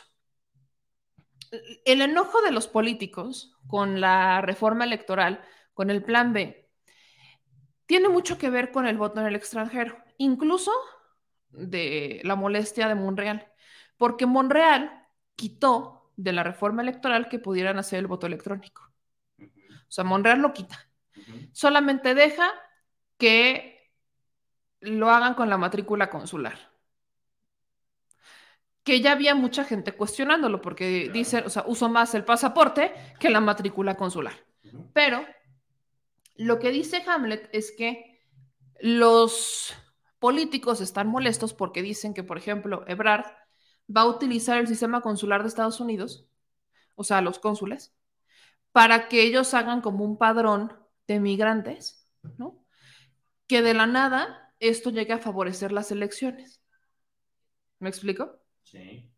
Y entonces yo respondo, no me imagino a un solo paisano obedeciendo o haciéndole caso a un cónsul. Por supuesto que no. O sea- son enemigos. Exacto, es como de, no te pelo en 20 años, no te he pelado en 40 años que estás aquí, no te doy tu credencial, nunca tengo citas, es más, te trata bien de la fregada toda la gente que trabaja aquí, incluso hasta yo. Ah, pero ahora se le ocurrió a los políticos decir que como Ebrard trabaja en la Cancillería y que es presidenciable, va a usar el sistema consular para hacer campaña. Lo que es de verdad no conocer los, los problemas de los paisanos en Estados Unidos. De verdad, lo que es no conocerlos. Lo que es no tener ni la más mínima y remota idea de lo que viven nuestros paisanos, ni mucho menos el sistema consular mexicano, la neta. A ver, hagamos la pregunta. No, ya lo están ¿Qué respondiendo. prefiere, no, espérame. ¿Qué prefiere el migrante en Estados Unidos de un político que haga campaña en Estados Unidos? ¿Salvaguardar sus derechos humanos en Estados Unidos o darle certidumbre de diferentes áreas de su vida en México? Pues sí. Porque ahora están diciendo que todos, el- el- la bandera que están sacando ahora todos los políticos que van a hacer campaña eh, a Estados Unidos. Ah, es que los es- derechos humanos de los los de- migrantes. vamos a defender tus derechos humanos en Estados Unidos. Postúlate en Estados Unidos si quieres hacer Pues eso. sí, entonces, eh, a ver, los, creo yo, ese es mi comentario, es un punto muy personal. El inmigrante sabe ya a lo que le tira estando allá y tiene boca para defenderse de aquel lado. Debido a las restricciones que tiene para cruzar a México, Permíteme, no tiene, no tiene la forma de defenderse y son o deberían de ser los políticos mexicanos los que le den esa certidumbre para garantizar cualquier eh, situación que quiera resolver el migrante desde Estados Unidos, ya sea laboral, educativa, este, social y cultural, lo que quieras. Entonces, a mí se me hace una estupidez que vayan a decir que vayan a que venimos a hacer, este, venimos a escucharte, pero también venimos a eh, decirte que no estás solo, que te vamos a ayudar a defender tus derechos en Estados Unidos. Pues sí. Si el presidente ya habló con Biden y le dijo, entre presidentes ahora, no, está, no sé, a ver, ¿qué opina la banda? Ya me calenté. Ya te Mira, ya. está sudé de aquí. Es que te tengo que dar el micrófono porque si no la banda se enoja de que gritas. Aquí Es estoy. que sí, por el Y, y justo el micrófono está de este lado, justo para que tú puedas hablar. Gracias. De nada, señor productor. Pero vaya, si no hay citas, o sea, si ni citas hay, si hasta se quejan de Ebrard, ¿qué, qué, qué, qué? O sea, la- y, y sobre todo el paisano, ¿eh? Lo que, es no, lo que es no conocer al mexicano y sus circunstancias, me lo decían ahí, lo que es no conocer al, al, al paisano en Estados Unidos, o sea, ¿cómo se les ocurre? De por sí el paisano está enojado. O sea, el paisano se fue de este país porque aquí no había oportunidades y por las pésimas políticas de acá, ¿no? Y ahora resulta que van a creer que el paisano en Estados Unidos, que ya está trabajando, que está generando ingresos, que se la está partiendo, que quiere que le eh, regularicen sus documentos y demás, va a obedecer lo que diga un cónsul que nunca ve, del que siempre se queja, y va a creerle a un político que le va y miente, que nunca lo peló y que ahora dice, vamos a defender tus derechos. Insisto, lo que es no saber, lo que es la ignorancia y lo que es traer una venda en los ojos. Pero bueno, prosigamos. Hablemos del martes del jaguar. Antes de irnos, obviamente, con el tema de García Luna, ya les di el breaking antes de empezar el programa y todo esto. Pero a ver, el martes del jaguar hoy estuvo partido en dos temas importantes que tienen que ver con Lía Limón y con Alito Moreno. Incluso hay una conversación que me encanta porque la, la gobernadora Laida Sansores dice, yo apenas, o sea, conforme vamos viendo las conversaciones, pues vamos encontrando algo, pero de verdad es que la gobernadora o tiene muy buena suerte o esas conversaciones le caen de milagro o no sé, porque hoy estuvo como muy ad hoc del Día del Amor y la Amistad. Yo no sé si Alito Moreno el día de hoy va a cenar o va a terminar durmiendo en la casa del perro. No lo sé. O quizás termine durmiendo con el papo. Pero vámonos por partes. Así que vamos a empezar con el martes del jaguar. Eh, hoy les digo que hoy estuvo muy, muy interesante. Y empezamos con las respuestas de la gobernadora Laida Sansores a Lía Limón. Hay una que a mí me encantó, que de hecho la íbamos a poner. Lía Limón está celebrando que construyó unas escaleras. No es cierto. Son siete peldaños. Lía Limón está celebrando que construyó siete peldaños, siete, para conectar con un parque, que es solamente un juego. O sea, es un solo juego para niños. Ni parques, ¿ok? Ni siquiera pudo hacer un parque chido para los niños. No, no, no. Solo hizo siete peldaños. Ni plantitas le puso, no, no, no. Siete peldaños. Y la señora lo celebra como si hubiera sido un fregado puente que conectó a un hospital con una población y que aparte, o sea, no, no, la señora lo celebra en grande. Así que, de verdad, insisto, lo que es no saber y no conocer al mexicano y sus circunstancias. Vamos a ver este primer segmento del martes de Jaguar y ahorita lo comentamos. Un video, una, unos WhatsApp. El Pinocho de Oro, señoras y señores. A petición del público.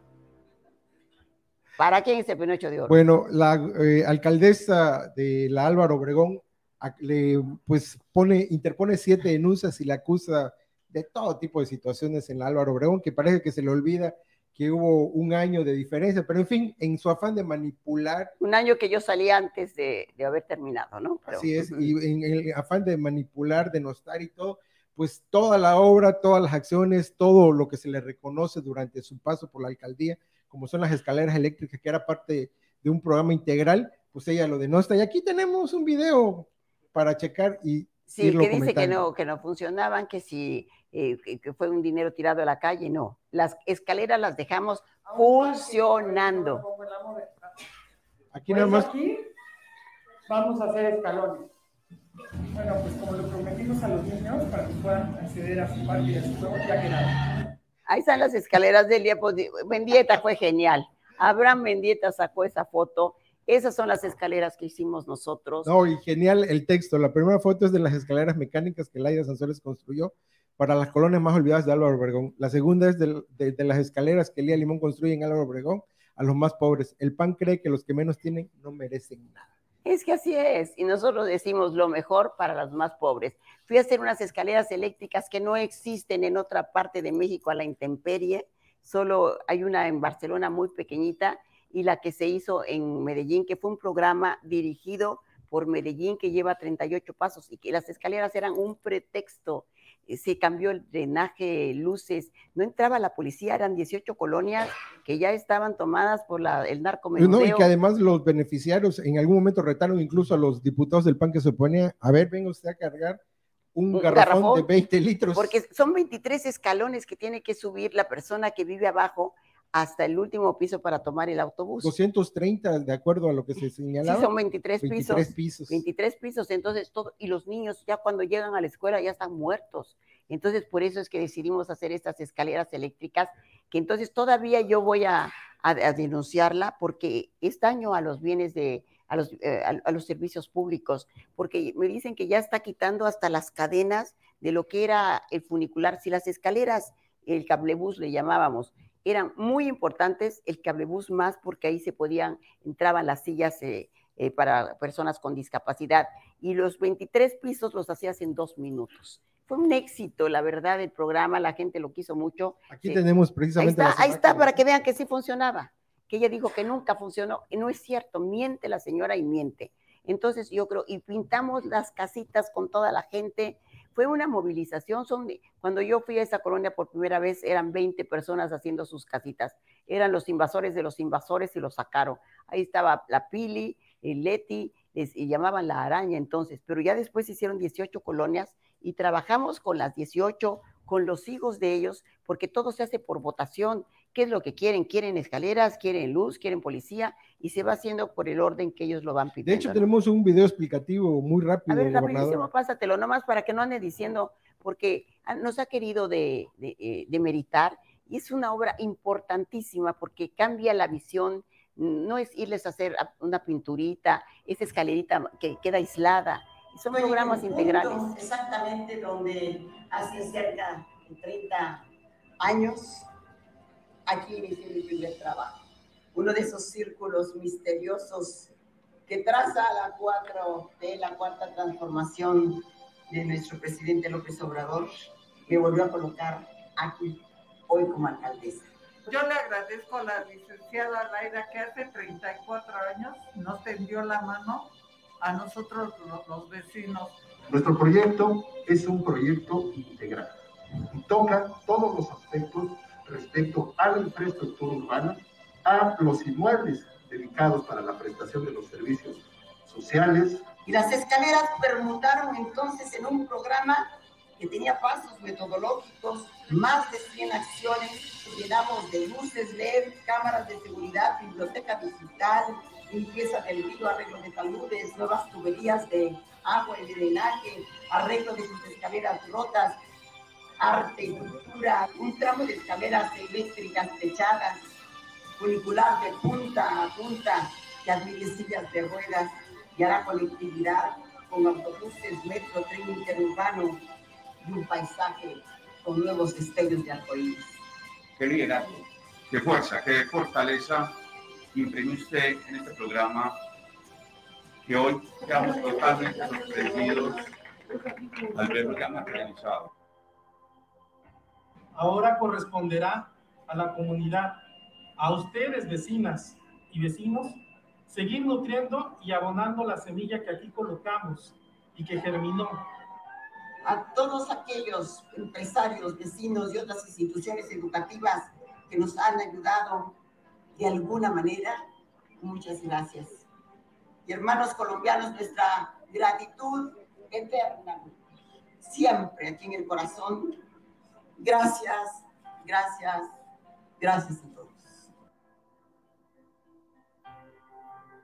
Sheinbaum, que hay que reconocerle qué, mentalidad la de ella, qué apertura nos estimuló, nos dio fuerza, porque era un programa sumamente complejo y lo logramos, a pesar de que salimos un año antes, y logramos eh, acomodiar al lugar, porque hacer ese cablebús, como son puras escaleras, prácticamente les digo, lo hicimos a mano. Todos los fierros, todo se tuvo que cargar sobre los brazos de la gente, no podía entrar un camión. Entonces, no se vale que esta señora, que no tiene escrúpulos y anda en otras eh, cosas, que- porque quiere, es muy ambiciosa y ahora no sé Y qué anda quiere ser, futureando. anda futureando. Entonces, eh, se ha dedicado, está desmantelando, me, me reportan los vecinos que ya se llevó las cadenas y ya se llevó no sé qué. Sí, desapareciendo todas las obras en un afán de demeritar un proyecto que fue integral, que además no, No. se quedó como los panistas acostumbran en proyectos ejecutivos y embargos. Aquí sí hubo la- el Totalmente.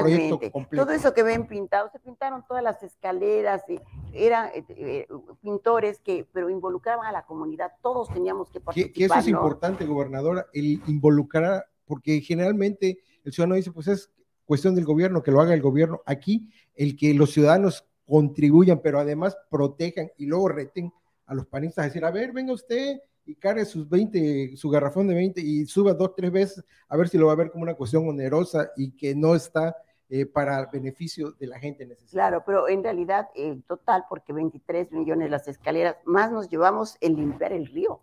Eso era verdaderamente ya dramático, pero fueron cerca de 200 millones, pero para hacer todas las 100 acciones que se hicieron para las 18 colonias, luces eh, lo de seguridad, Cámaras de seguridad, senderos seguros, el artes en escalera, también fue biblioteca digital, gobernadora, limpieza La- del río, en la- nuevas tuberías nos ayudó el tecnológico. funcionando, que es lo más el importante. ¿no? drenaje y el tecnológico de Monterrey nos ayudó y también nos ayudó el, el grupo, eh, ¿cómo se llama? Un, un grupo de que Lauri se debe eh, acordar y lo voy a decir para la próxima vez, de muchachos que tienen mucha experiencia porque entraron varias, varias instituciones y esto pues fue lo que hizo que lo lográramos en tiempo récord, ¿no? Entonces, no se vale demeritar y yo creo que nadie puede crecer, decía mi padre, pisando la cabeza de los otros. Nosotros nunca la agredimos, nunca hicimos un señalamiento, había muchas quejas porque hablan de su que es muy déspota, que es una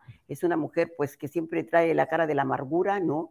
Pero oye, pero también trae la- No, y- el corazón y- de la mentirosa con tu ¿no? más gobernadora porque señala que vive en Álvaro Obregón y todas las Ah, ahora sí, ahí vamos ahí. Entonces, ella se lo saca, ¿no? A ella le vas a dar el, el pinocho de oro. ella saca el Pinocho de Oro, porque además la- en la narrativa que le impone Alito, con el que se reúne muy seguido, pues ya empezaron a atacar a nuestros funcionarios, a tratar de demeritar ese trabajo que se hizo en la Obregón, y ahora pues dañando, acusando, denostando, difamando, porque no hay otro. que lleve todos sus papeles porque ahí se le van a demostrar que si el programa que de 30 millones que, que se dio para el, Mercomún, y que fue para apoyar cuando la pandemia, no hombre, ese programa estuvo más que supervisado y no lo manejamos nosotros. Fue un programa de la inteligencia de, de Claudia de hacer algo por la gente en tiempos muy difíciles. Entonces se usaron los padrones de la, que eran las gentes que iban por la leche, pero además se- con mucho cuidado porque quien lo llevaban eran empresas, tú les entregabas, sí, nosotros usamos nuestros billetitos, los obregones, nuestros papelitos como tipo de turista, pero digamos, porque el, el Banco de México por poco me lleva a la cárcel porque nadie más puede imprimir moneda. Yo les decía, las monedas de los obregones, no, entonces los papelitos de los obregones, no, los obregones, con eso nosotros lo dábamos y solo a dos alcaldías nos los permitieron hacer porque yo no quería, a pesar de que se trabajaba con las valeras, las que hacen los vales, a ellas se les entregaba el dinero y ellas iban pagando. Pero si tú les dabas los vales directo, pues iban a las grandes tiendas. Y lo que queríamos es que hicimos el trato con los mercados, con todas las tienditas chiquitas, y a ellos se les entregaba, ellos aceptaban el dinero el comercio y al, local. y al día siguiente íbamos a recuperar, recogíamos eh, el, no, no el dinero, los, pues los obregones, que aquí ya pronto saldrán los taquines, así que no se asuste el Banco de México, no vamos a hacerle la competencia. Pero bueno, la cosa es de que se hizo con toda la honestidad. Claudia es una mujer muy honesta y no iba a permitir que esto se usara en tiempos de pandemia para burlarnos de la gente. Yo creo que ahí hay una equivocación, pero cosa por cosa. Antes de salir yo pedí que se me hiciera la auditoría de todo lo que yo había hecho porque yo me quería venir tranquila. Y así fue, así que tengo mi conciencia en donde me pare, No, no, yo no tomo ni un dinero ni un peso porque son los dineros del pueblo son sagrados. Así es, y bueno, en esa narrativa que traen de denostar, de manipular, pues el golpeteo ya llega al quien funge hoy como nuestro jefe de la unidad de comunicación social, al que están acusando de desvíos de contratos, de computadoras que se, que se supone a sobreprecios, y que, en fin, una cuestión, aquí tenemos precisamente, porque la verdad, gobernadora, todo está totalmente transparente, todo lo que se entregó, documentado, la recepción, como usted bien señala, de que hubo la entrega-recepción de todos los programas. Entonces, en ese afán de denostar, están tratando de, pues, manipular y dañar su imagen. Parece que no, no le deja de ver a usted como una enemiga a vencer. Que no alcanza a ver, se lo dejamos para la próxima vez porque faltaron allá unas evidencias, ¿no? Pero Sí, aquí, hay aquí, por ejemplo, en, se ve muy claro quién recibió las que no, computadoras y que, todo. que no hay este, E- evidencias. evidencia de que se haya entregado. Ahí está la firma de recibido, es lo que ellos querían mostrar, ¿no? Que sí se recibió y se recibió por la alcaldía. Así que no vengan a O sea, inventar en ahorita todo caso, cosas. si no aparecen, ya son los nuevos sellos, funcionarios quienes claro. desaparecieron y eso también ya Entonces es un hay que ir, sí, claro, porque nosotros tenemos las copias de lo que se entregó con el sello de ellos.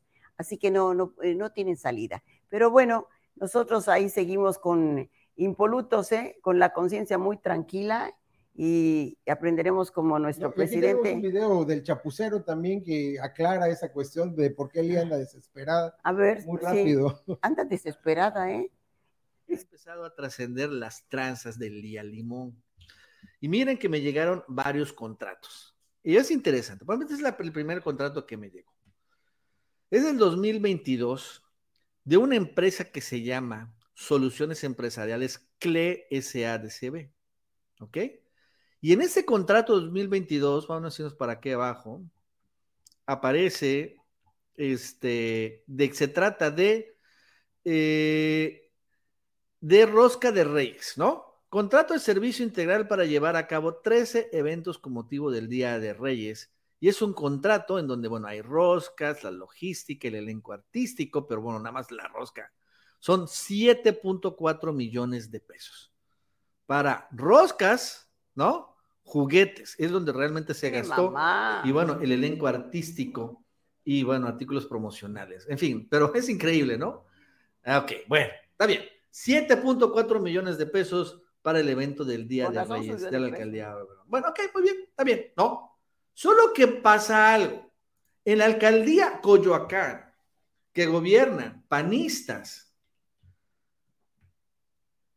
en esta alcaldía aparece también la misma empresa Soluciones Empresariales CLE SADCB, pero aquí está adquisición de insumos y artículos médicos.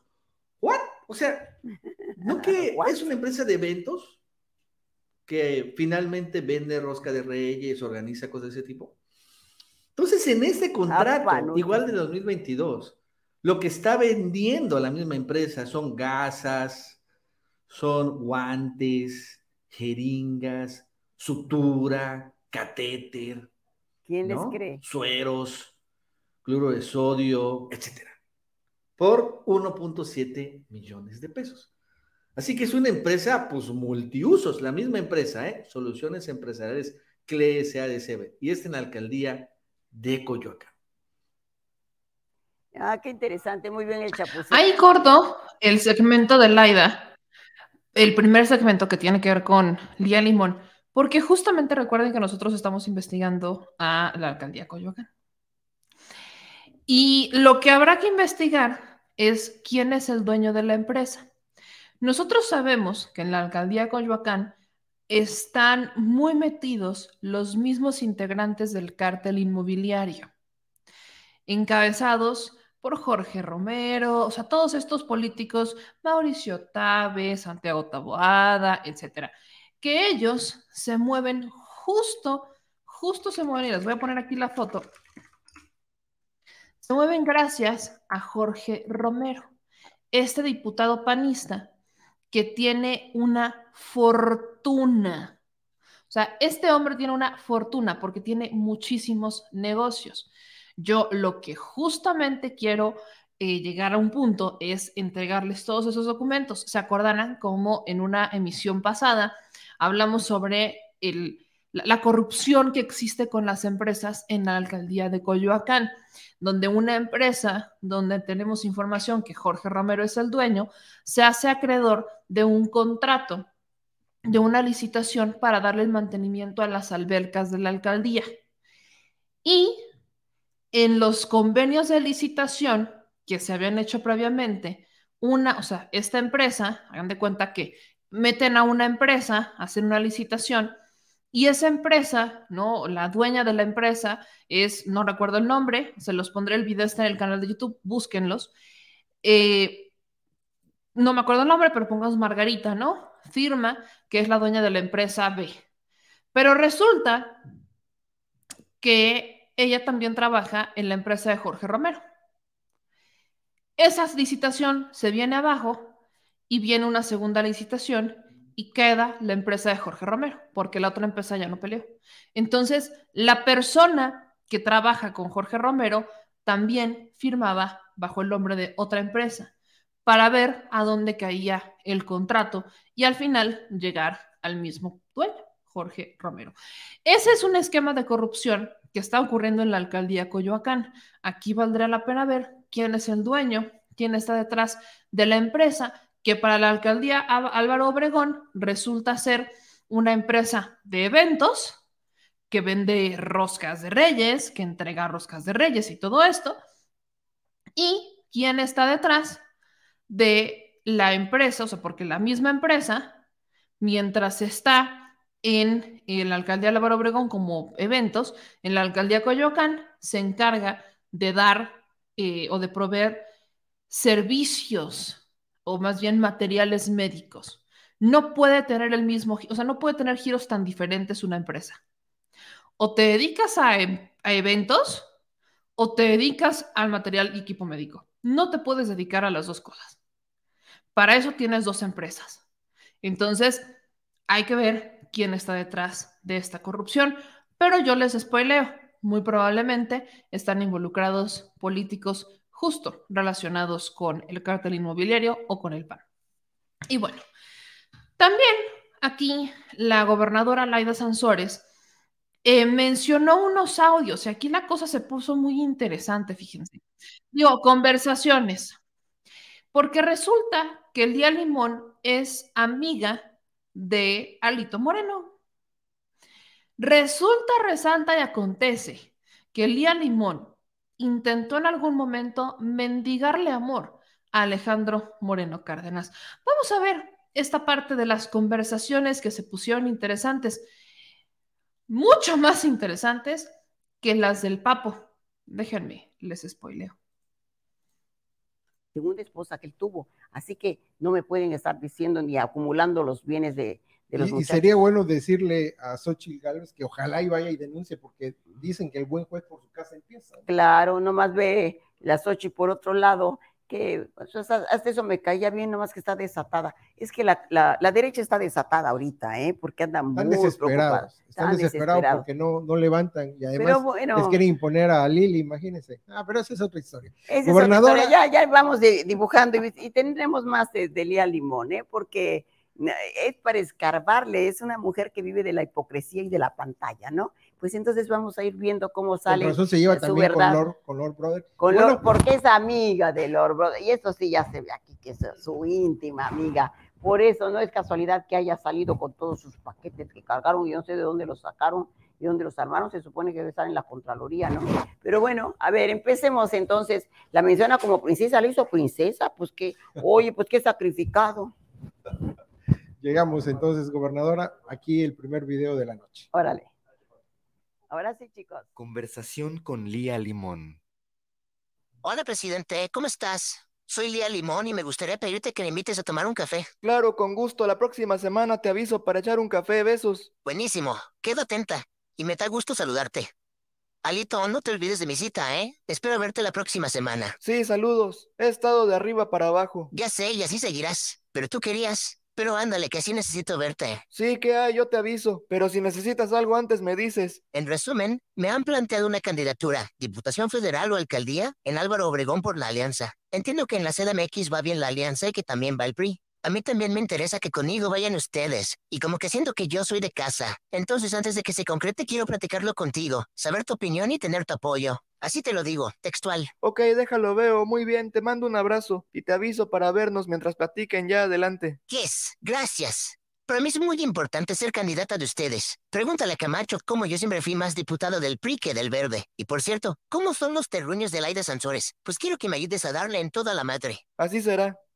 Velo completo. Te mando un abrazo navideño. Ahora sí que por considerarlo de tu interés. Saludos. Hola, Alito. Ya estoy por Álvaro Obregón. El lunes me registro ante el instituto. Aunque sé que ahí sí el pan, te agradezco el apoyo y la confianza. Vamos a ganar. Hola, querido Alito. Me encantaría que estuvieras en el evento de arranque de la campaña. Hola, mi querida amiga. ¿Qué día es? ¿Cómo vas? ¿Qué día es? Es el 4. Todavía no tengo la hora, pero en cuanto la tenga te aviso. Me encantaría que estuvieras. AO es la tercera alcaldía más poblada y grande de CDMX, y la vamos a ganar. Con todo, excelente. Yo te voy a ayudar ahí con todo. Sí, por favor. Y si pueden ponerme en suerte, gente que aporte me urge. Sí, yo veo cómo ayudarte con algo. Te juro que la vamos a sacar. Gracias, queridísimo. Y cada que madre a la ida me acordaré de ti. Te la brindo. Ja, ja, ja, ja, ja. Yo también. Y Campecha te la brindo de vuelta. Me encantará. Gracias. La ida va a perder acá y allá en tu tierra. Sí, con todo. Y te voy a ver en la semana para ayudarte con algo, ¿ok? Y lo voy a hacer con mucho gusto. Y vas a ganar. Hola, ¿cómo estás, presidente? Oye, que ya tires línea de la idea de Alex Sota. Anda. ¿Qué pasó, princesa linda? ¿Cómo estás? ¿Y con eso qué necesitas que yo haga? No entiendo. Muy bien. No entiendo muy bien. No, ¿y yo qué le hice? Ni la conozco. Jamás le he tratado en mi vida, pero ya me quería madrear y todavía no me conocía. ¿Por qué, por qué les despierto tanta envidia? No, no se vale, ¿verdad? No es porque estamos en la 4T. Eh, Les duele, les duele la morena. Eso es lo que les está doliendo. Les duele que tengamos un presidente como el que tenemos, que tengamos una jefa de gobierno. Eso es lo que no tolera Lía, ¿no? Y no, no, no pueden actuar con madurez, porque no tenía, no venía al caso que ella se pusiera a esta- estas expresiones yo no las conocía, ¿no? Que con razón, pues ya todo eso está planeado. Ya cómo le vas a creer si había una estrategia desde siempre, Un golpeteo. un golpeteo. Y Alito, pues no soltaba el dinero a menos de que hubiera reciprocidad, porque también eso hacen los cínicos. Eh, Son, dicen que tienen mucha habilidad para crear simpatías y poder sacar ventajas. Seguro le mandó algunos iPads. Sí, hay unos tres y medio iPads o cuatro y medio, quién sabe cuántos. Lo que sí hay evidencia es que les manda asesores, por ahí tenemos igual, eh, pues la prueba gobernadora, parece ser que al final del día Alejandro Moreno metió las manos y los pies en Álvaro Obregón. en Álvaro Obregón. O lo que vamos descubriendo, porque además sepan que todo eso no, nosotros no- lo vamos descubriendo poco a poco. Como es tanto material, no da tiempo de que dices, lo leo. Esto ahorita me estoy enterando, ¿no? De- me dijeron que había unas cosas de lo de Lía. Oye, pues sí, pero sorprende de que, que no me quiera, ¿no? Pues yo qué le echo. Y pero sí, Alito le manda de ayuda a Andrea de Anda. Estrategia conjunta. Ahí tienes un chacito de Andrea de Anda. Conversación con Andrea de Anda. Voy el lunes al cuarto de guerra y al debate. Perfecto. Esta foto hay que pautarla. Claro. Oye, muy bien todo, hay que sacar toda la cañonería ya antes del debate. Darle con todo, con todo, con todo. Vamos muy bien. Hoy el financiero sacó una encuesta de mi tocayo Alejandro Moreno. Hola, ¿cómo estás? Sí, ya estamos con la encuesta, es muy buena. El contraste ya está corriendo con lo que trabajamos con Toño. Va bien, hicimos un videoclip musical increíble. En cuanto quede te lo enseño. Gracias por el cumplido. Del contraste no te preocupes, le estamos dando con todo. Perfecto, te mando un beso, princesa linda. Nos vemos pronto. Ya me debes muchos, ya, ya no te creo. A ver qué día celebramos. Sin pájaros en el alambre. ¿Estás de acuerdo? Tú me debes muchos, ya se lo quieres a Toño Solá. No tiene madre, es una vergüenza. Pues le están dando con todo. ¿Qué tal? Con todo. Pautar una super mega putiza. Hoy soy Laida en el ensayo. Eso, muy bien. Pero tú, divina, me encantas. La otra se la dejamos a Pedrito. Increíble. Órale, hasta me hacen como, "E- ella es Laida, ¿por qué sería Laida tú? No, yo no quiero ser ella. No, no, no, no lo acepto, no lo acepto. Imagínense, era la estrategia conjunta, el golpeteo en la Álvaro Obregón. Pero y en como que hacían una obra donde ella hacía mi papel. ¿qué- ¿De qué será? Ah, era para el ensayo del debate. Ah, estaba ensayando con, pues sería con quién. Oye, No, no, no, qué divina, qué divina. Pero ¿y esta Andrea de dónde salió, eh? Era una de las publicistas pues preferidas. Ah, ¿era princesa? Era princesa. Ah, era princesa. Ah, bueno. Bueno, entonces no decimos nada. Entonces, y hacía una estrategia conjunta, le trabajaba a Cristian, ¿no? Efectivamente, trabajaban a Cristian, le trabajaban a ellos y se pasaban la narrativa de cómo el golpeteo en una y otro lugar. No, qué chulada. Nunca acabas de asombrarte, ¿no? No, y, lo, y lo peor de todo, que además con la anuencia del árbitro, porque recuerde que estaba también este, Lorenzo detrás. Claro, y totalmente, ahí entra Lorenzo Córdoba, que es otra vergüenza, que todavía no se ha lavado la cara. Y bueno, esta, esta mujer me dicen que luego estuvo con Lía para hacer la estrategia de, a través de lo de las escaleras, dañar, porque como era una obra icónica, nadie se había atrevido a hacer eso. Es- es- son Quedaban en proyectos ejecutivos. Claro, claro. Ya con eso se lucía.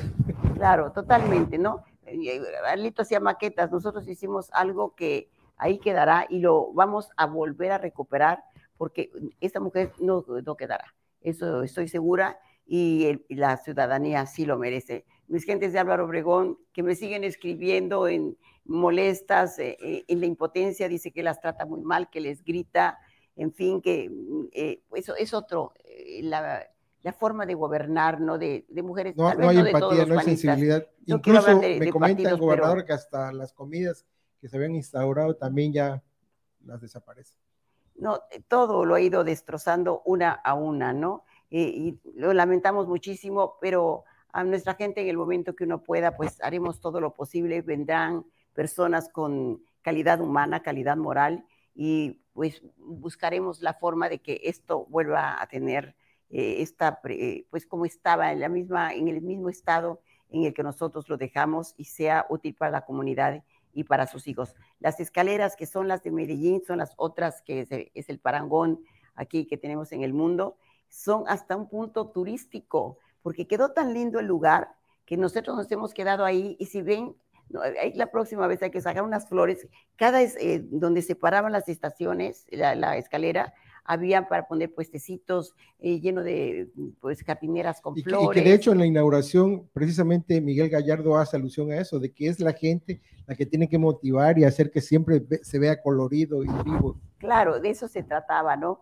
Pero si llega una autoridad que te empieza a quitar y a desmantelar lo que tienes, qué agresivo. No, y de burla, imagínense, tener una escalera eléctrica y luego esas escaleras que anda haciendo ya para burlarse. Vean, así estaban. Ahora ya les hice su escalera y ya se siente que con eso cumplió, pero no dice cómo deshizo las nuestras, ¿no? Nada más, pero qué culpa la, la gente. Si tiene algo contra mí, si algo le hice en la vida o en la otra vida, bueno, pues que me lo diga y a ver qué podemos, de, cómo la puedo eh, contentar, pero no se vale hacer ese tipo de cosas. Así es, ¿no? gobernador. Y bueno, tenemos el último de los chats con Javier Tejada. Bueno. Y miren, ahí, ahí justo corto, ya vamos a regresar. Ahorita les voy a poner el audio de los papos. Obviamente les voy a poner en la conversación de los papos, pero solo para cerrar el tema de Lía Limón. Eh, lo que exhiben estos audios es que Alejandro Moreno Cárdenas contrata a Andrea de Anda, que es una consultora política bastante joven que trabaja en Ojiva Consultores. Ella es CEO, o sea, es la, la coordinadora, es la jefa de Ojiva Consultores, emprendedora y feminista. O sea, Alejandro Moreno Cárdenas la contrata para que trabaje con Lía Limón en su campaña. Y en la conversación de Alito Moreno con Andrea, pues Alito le tira el perro a Andrea de Anda. Imagínate que te tira el perro Alejandro Moreno Cárdenas. No más, imagínate eso. ¿Habrá quien caiga? Por eso les digo que esa conversación yo creo que a Alito le va a costar una eh, regañiza y eso, si es que su esposa sí lo quiere, si no, pues no le va a interesar, ¿no? Hay nada más, hay nada más con eso, pero bueno. Y hablando de Alito, antes justo de ponerles, ¿se acuerdan de estos eh, videos, de estos videoescándalos que sacaron en contra de la de Sensores? Que la gobernadora respondió y les dijo que esos videos se habían tomado cuando Alito era gobierno, o sea, que ese dinero salió de Alito. y que es una práctica que se debe erradicar porque se usa mucho el dinero en efectivo para hacer movimientos políticos. Hasta este momento, yo no he escuchado como tal a la senadora Rocío Abreu salir a decir que ese recurso fue para algún tipo de obra o algo así. Ella dice que fue por una cuestión de préstamos. Los otros dos funcionarios que actualmente trabajan con Laida Sansores ya salieron a desmentir el tema desde el martes del jaguar pasado, diciendo que pues uno era diputado y el otro estaba trabajando en la administración del hito. El que era diputado del PRI en ese momento, pues el gobierno del estado de Campeche les daba un cierto recurso a los diputados para que ellos pudieran hacer gestiones o que pudieran hacer algún tipo de apoyo a la gente de su distrito, mientras que al funcionario se le daba ese dinero en efectivo para poder apoyar a la gente, o sea, para literalmente hacer el trabajo que se supone deberían de hacer con transferencias. Esto me preguntan, meme, ¿por qué lo crees? Porque coincide con lo que a mí me responden cuando meto una solicitud de información en aquellos ayeres relacionada con contratos de Campeche. Y su respuesta fue, no tenemos el CFDI, es decir, no generan facturas, es decir, ni siquiera hicieron las transacciones. Entonces, lo que hay que investigar, que eso también es una investigación que estamos reactivando, es cómo Alejandro Moreno Cárdenas le hacía para sacar dinero que viene etiquetado en efectivo. ¿Cómo le hacía? ¿Cuánto dinero fue observado por la auditoría? Que eso apenas se tendrá que ver. ¿Cuánto dinero fue observado por la auditoría superior de la federación de la administración de Alejandro Moreno Cárdenas en Campeche? ¿Cuánto dinero se movió y no se tiene relación de que ese dinero se haya movido? Ese es el punto. Pues resulta que Alejandro Moreno Cárdenas salió a decir, le dio amnesia totalmente a este señor, y salió a decir que esos videos son el karma para Laida Sansores. Bueno, ahí hay denuncias eh, presentadas, yo creo que la autoridad debe de actuar. Lo que sí ha quedado evidenciado es quiénes son. Entonces yo siempre, al final del camino, como les dije, eso es karma. Hoy la opinión pública tiene claro el comportamiento de los actores políticos de ese estado, de lo que han hecho, de los ataques, de la persecución política, de la calumnia de todo lo que trataron de inventar ha quedado claro, se les cayó el teatrito, se les cayó el show.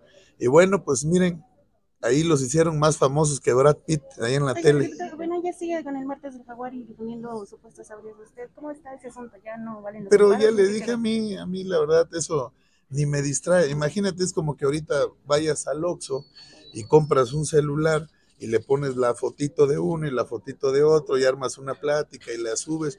Yo creo que ya tienen hasta problemas mentales, de veras se los digo. Yo creo que más que más que orientación política, lo que necesitan ahí es un psiquiatra.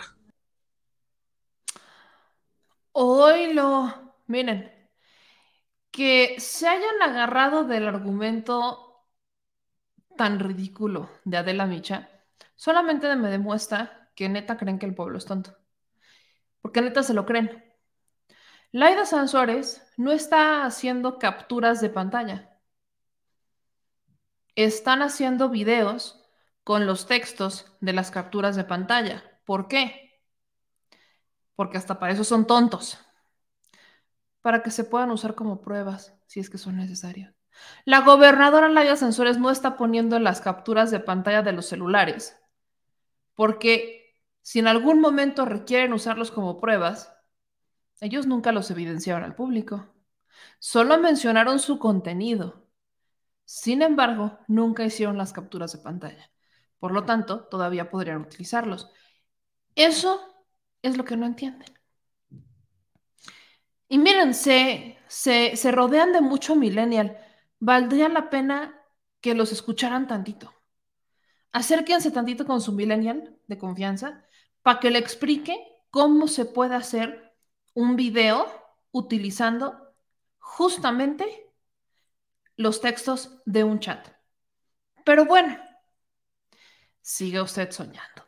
Y ahora sí, vamos a la conversación del papo.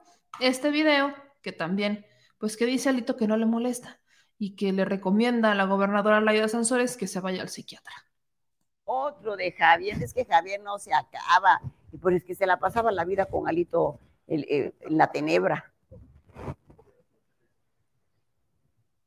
Conversación con Javier Tejado. Hello, me tienes que chismear mucho. Hoy me preocupó esto.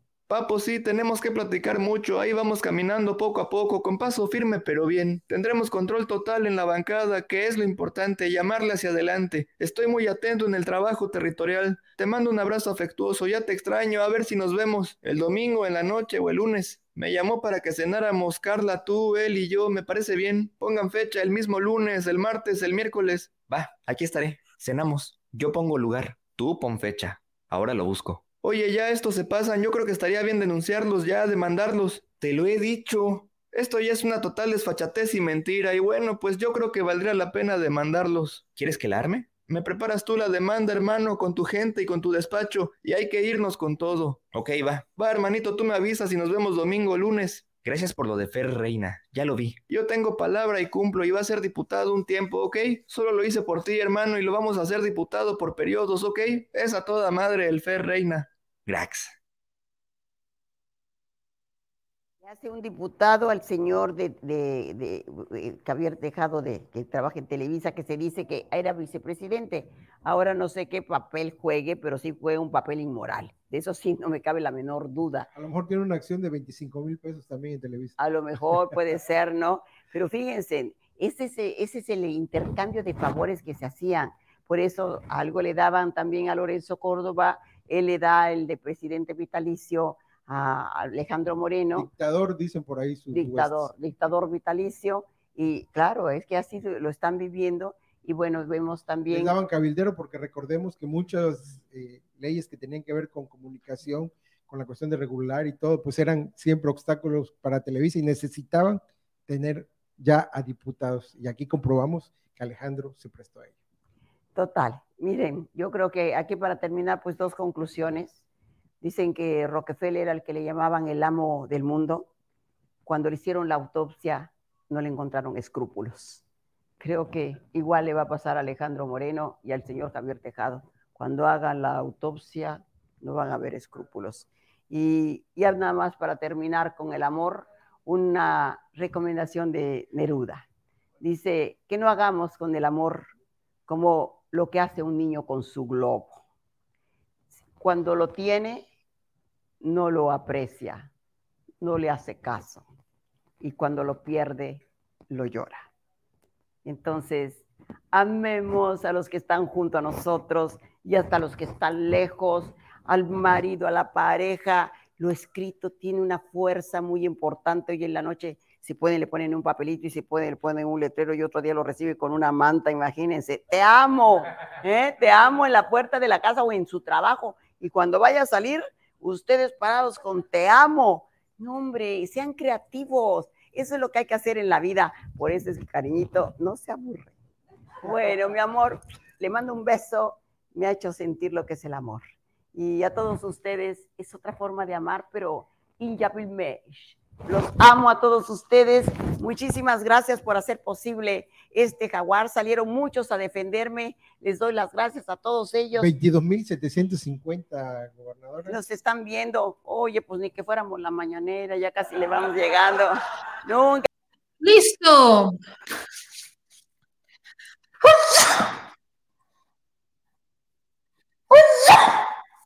Ay, Dios mío. Disculpen ustedes, me dio en la estornudadera. Que esto no se corte, Chuy. No cortes los estornudos, por favor. O sea, más bien sí corta los estornudos para que no salgan en el clip. Pero bueno, pasamos al tema más importante del día de hoy. Compártanme la transmisión, por favor. Esto es lo único que les voy a pedir. Compártanme la transmisión. Porque hay que ser, ¿cómo llamarlo? Hay que ser muy, quizás más bien, Quizás lo que quiero decir en este momento es que hay que ser muy mala leche como para querer sacar un tema y que no se dé cuenta la gente quién está detrás de esto. Vamos a hablar sobre cómo Felipe Calderón está detrás de la defensa de Genaro García Luna. Y cómo es que periodistas como Anabel Hernández se han vendido al mejor postor. Compártanmelo porque esto se tiene que hacer viral. ¿Qué pasó? ¿Qué, qué es lo que pasó? Resulta, resalta y acontece que en los últimos días del juicio en contra de Género García Luna, testifica nada más y nada menos que el rey Zambada. El rey Zambada, en sus testimonios, explica cómo le dio dinero a Genaro García Luna, en dónde se vieron, cuántas veces se vieron, cuánto dinero le dio. Y esto es importante porque el rey Zambada, si bien fue el que hundió al Chapo Guzmán, parece que también pueda ser el que hunda a García Luna. Genaro García Luna se niega a testificar. Y el rey Zambada dice que le dio dinero a García Luna, que lo que también pasó es que ese dinero pues llega también a campañas y ahí es en donde empiezan a tergiversar la información. Y entonces viene el contrainterrogatorio. En el contrainterrogatorio, la defensa de García Luna empieza a cuestionar al rey Zambada sobre el dinero que dio. Y entonces, el abogado César de Castro, de la nada, literalmente de la nada,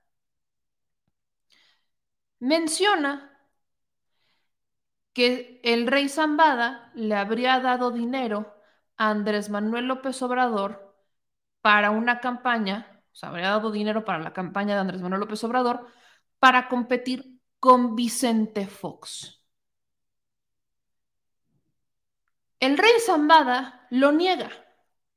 César de Castro insiste. El rey Zambada lo niega.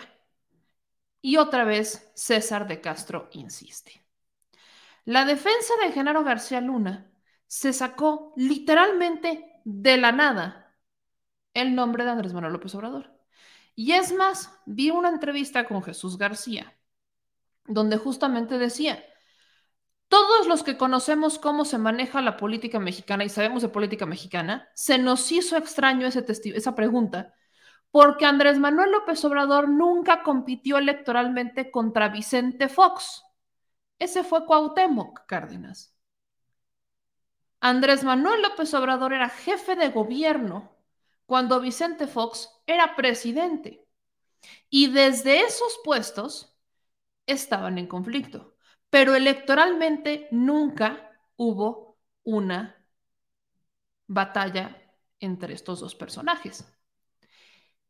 De ahí, el juez los junta y al regresar de esa pequeña junta entre el juez, la defensa y la fiscalía, César de Castro no volvió a tocar el tema.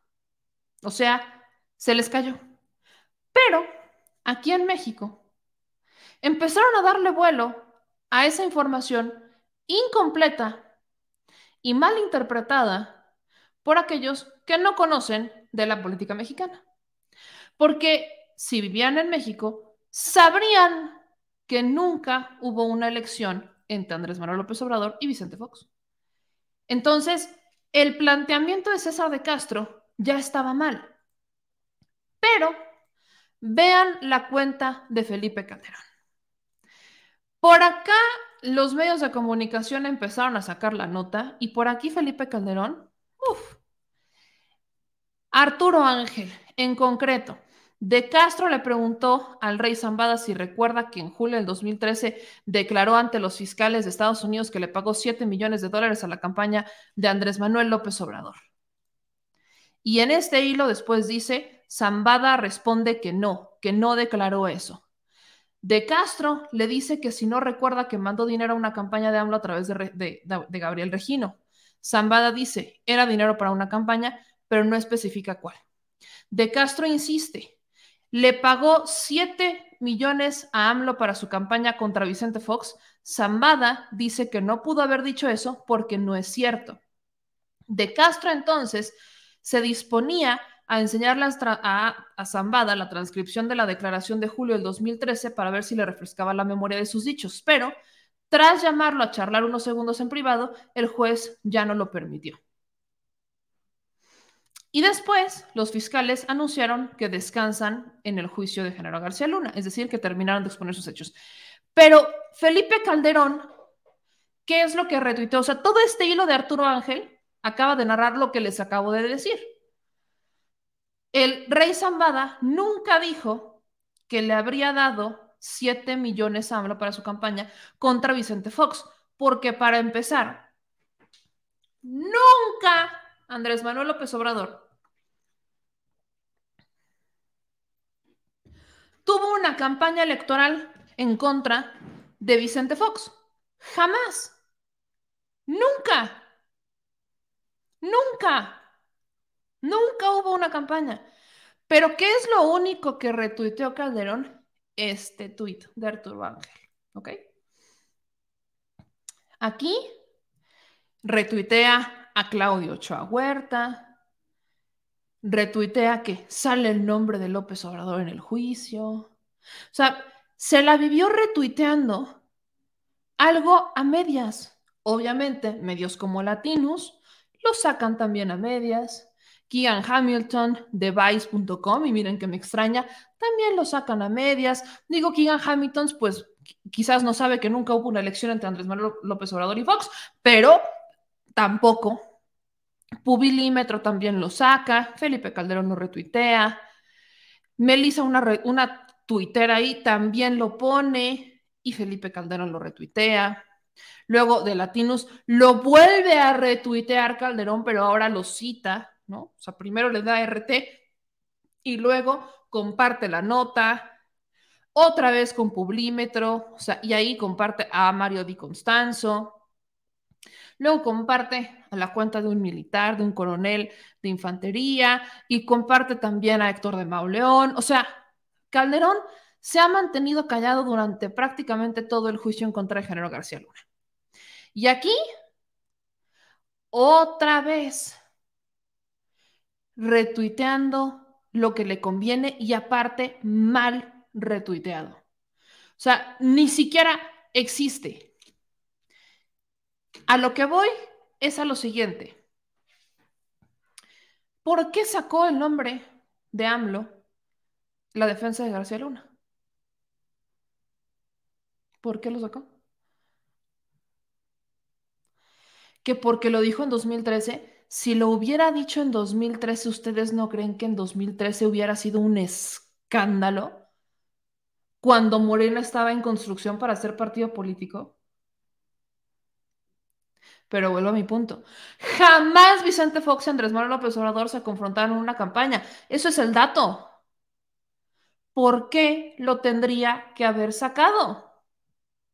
Y ves a Felipe Calderón dando RT, disculpen, pero la mano de Calderón está aquí. Porque desde, o sea, desde antes de que iniciara el juicio, hemos estado cuestionando, incluso el presidente ha cuestionado desde la mañanera a Felipe Calderón por decir que no sabía o que no tenía idea de que el ingeniero García Luna estaba involucrado con el narcotráfico. Y justo lo que se está juzgando en este momento es prácticamente toda la estrategia de Vicente Fox y de Felipe Calderón. Eso es lo que se está juzgando. La mano de Calderón está aquí, detrás de la defensa de Genaro García Luna. La defensa se sintió un poco como que tomó a victoria ese momento con el rey Zambada pero, ¿de qué victoria me están hablando? Cuando, y perdón que sea tan insistente, pero es que a, veces se les olvida. Jamás hubo una campaña entre AMLO y Vicente Fox. Nunca hubo, nunca existió. Si eso no lo recuerdan, regresen un poquito en la historia. Regrésenle un poquito a la historia. Nada más para que vean quién es la mano que está detrás de la cuna que mece a Género García Luna. Y rescato, por ejemplo, los conflictos que había entre Andrés Manuel López Obrador y Fox en aquellos en aquellos ¿eh? Ahí nada más para que se acuerden qué es lo que pasó. La prensa de aquel entonces retrataba como en el 2000 Fox le habría pedido apoyar el aumento del IVA, pero se negó. Siempre hubo problemas entre Andrés Manuel López Obrador como jefe de gobierno y Vicente Fox como presidente de la República. Porque obvio, Vicente Fox iba por el lado de la privatización, iba por el lado del incremento de precios, iba por el lado del incremento de impuestos, y el otro era jefe de gobierno. ¿Y saben qué es lo peor?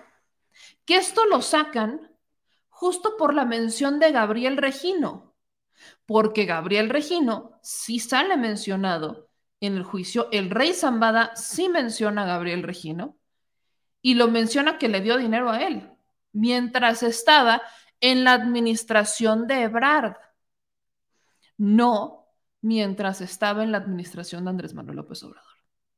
Y eso lo reconoció el rey Zambada, eso lo dijo el rey Zambada nunca dijo que bajo la administración de Andrés Manuel López Obrador. Ese momento a mí me deja claro que la mano que está meciendo la defensa de García Luna está con Calderón. Punto. Porque al único que le beneficiaba esto era Calderón. El único que salía victorioso con estas notas era Calderón. Porque sea lo que pase en el juicio, quieren aplicar la de tú también saliste embarrado, como la de y el PRI robó más. Pero olvidan que el pueblo tiene memoria. Y si alguien no se acuerda, aquí estamos para refrescársela. Pero ahí no acaba la historia. La periodista Anabel Hernández estuvo en el juicio. Qué casualidad. Anabel Hernández fue allá. ¿Qué, qué, qué casualidad. Fíjense que a mí sí me da mucha curiosidad. Cuando Anabel Hernández juraba y perjuraba que pues García Luna era uno de los que la había prácticamente obligado a irse de México porque la tenían amenazada bajo la administración de Calderón. No la vi en el juicio más que el día de hoy y fue confrontada por un grupo de paisanos allá en Brooklyn por sus dichos.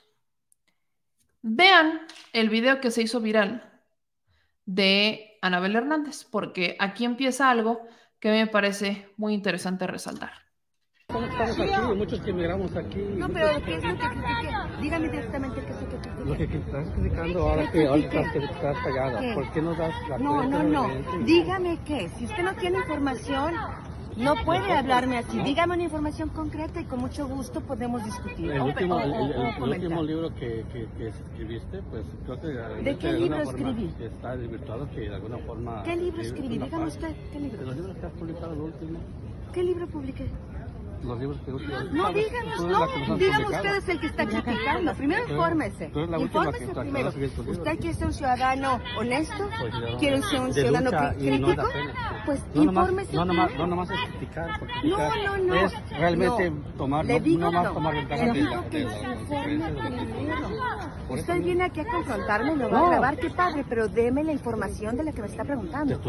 No, pero dígame qué libro. Del último que sacaste, Pero usted ni bien. siquiera sabe de qué, de qué está Sí, hablando. Entonces, eso te estoy diciendo, del último libro.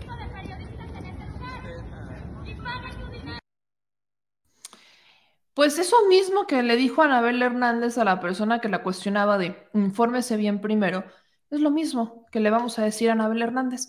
Porque vean lo que ocurrió horas después en la octava. es que ha ampliado en este año eh, 2021 son una clara lección de cómo el Mayo Zambo electoral ahora quiere jugar. Si ya tiene todo, ¿por qué no jugar un poco de rompecabezas con las posiciones eh, políticas de este país? Estamos hablando de una, cosa, una situación muy grave, porque si estamos hablando que el partido en el poder, el partido de movimiento de eh, regeneración eh, eh, nacional, está yendo a sentarse a, a negociar con el Mayo Zambada, pues estamos hablando que el Mayo Zambada incluso ha logrado do- doblegar, eh, comprar, someter, como, que, como se le quiera llamar, al partido en el poder, el partido que llevó a la presidencia de la República el presidente Andrés Manuel López Obrador de la región, toda la Baja California, lo que es eh, Sonora, lo que es Nayarit.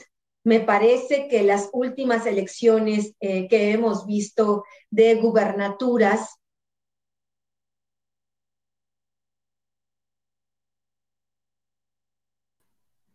Me parece.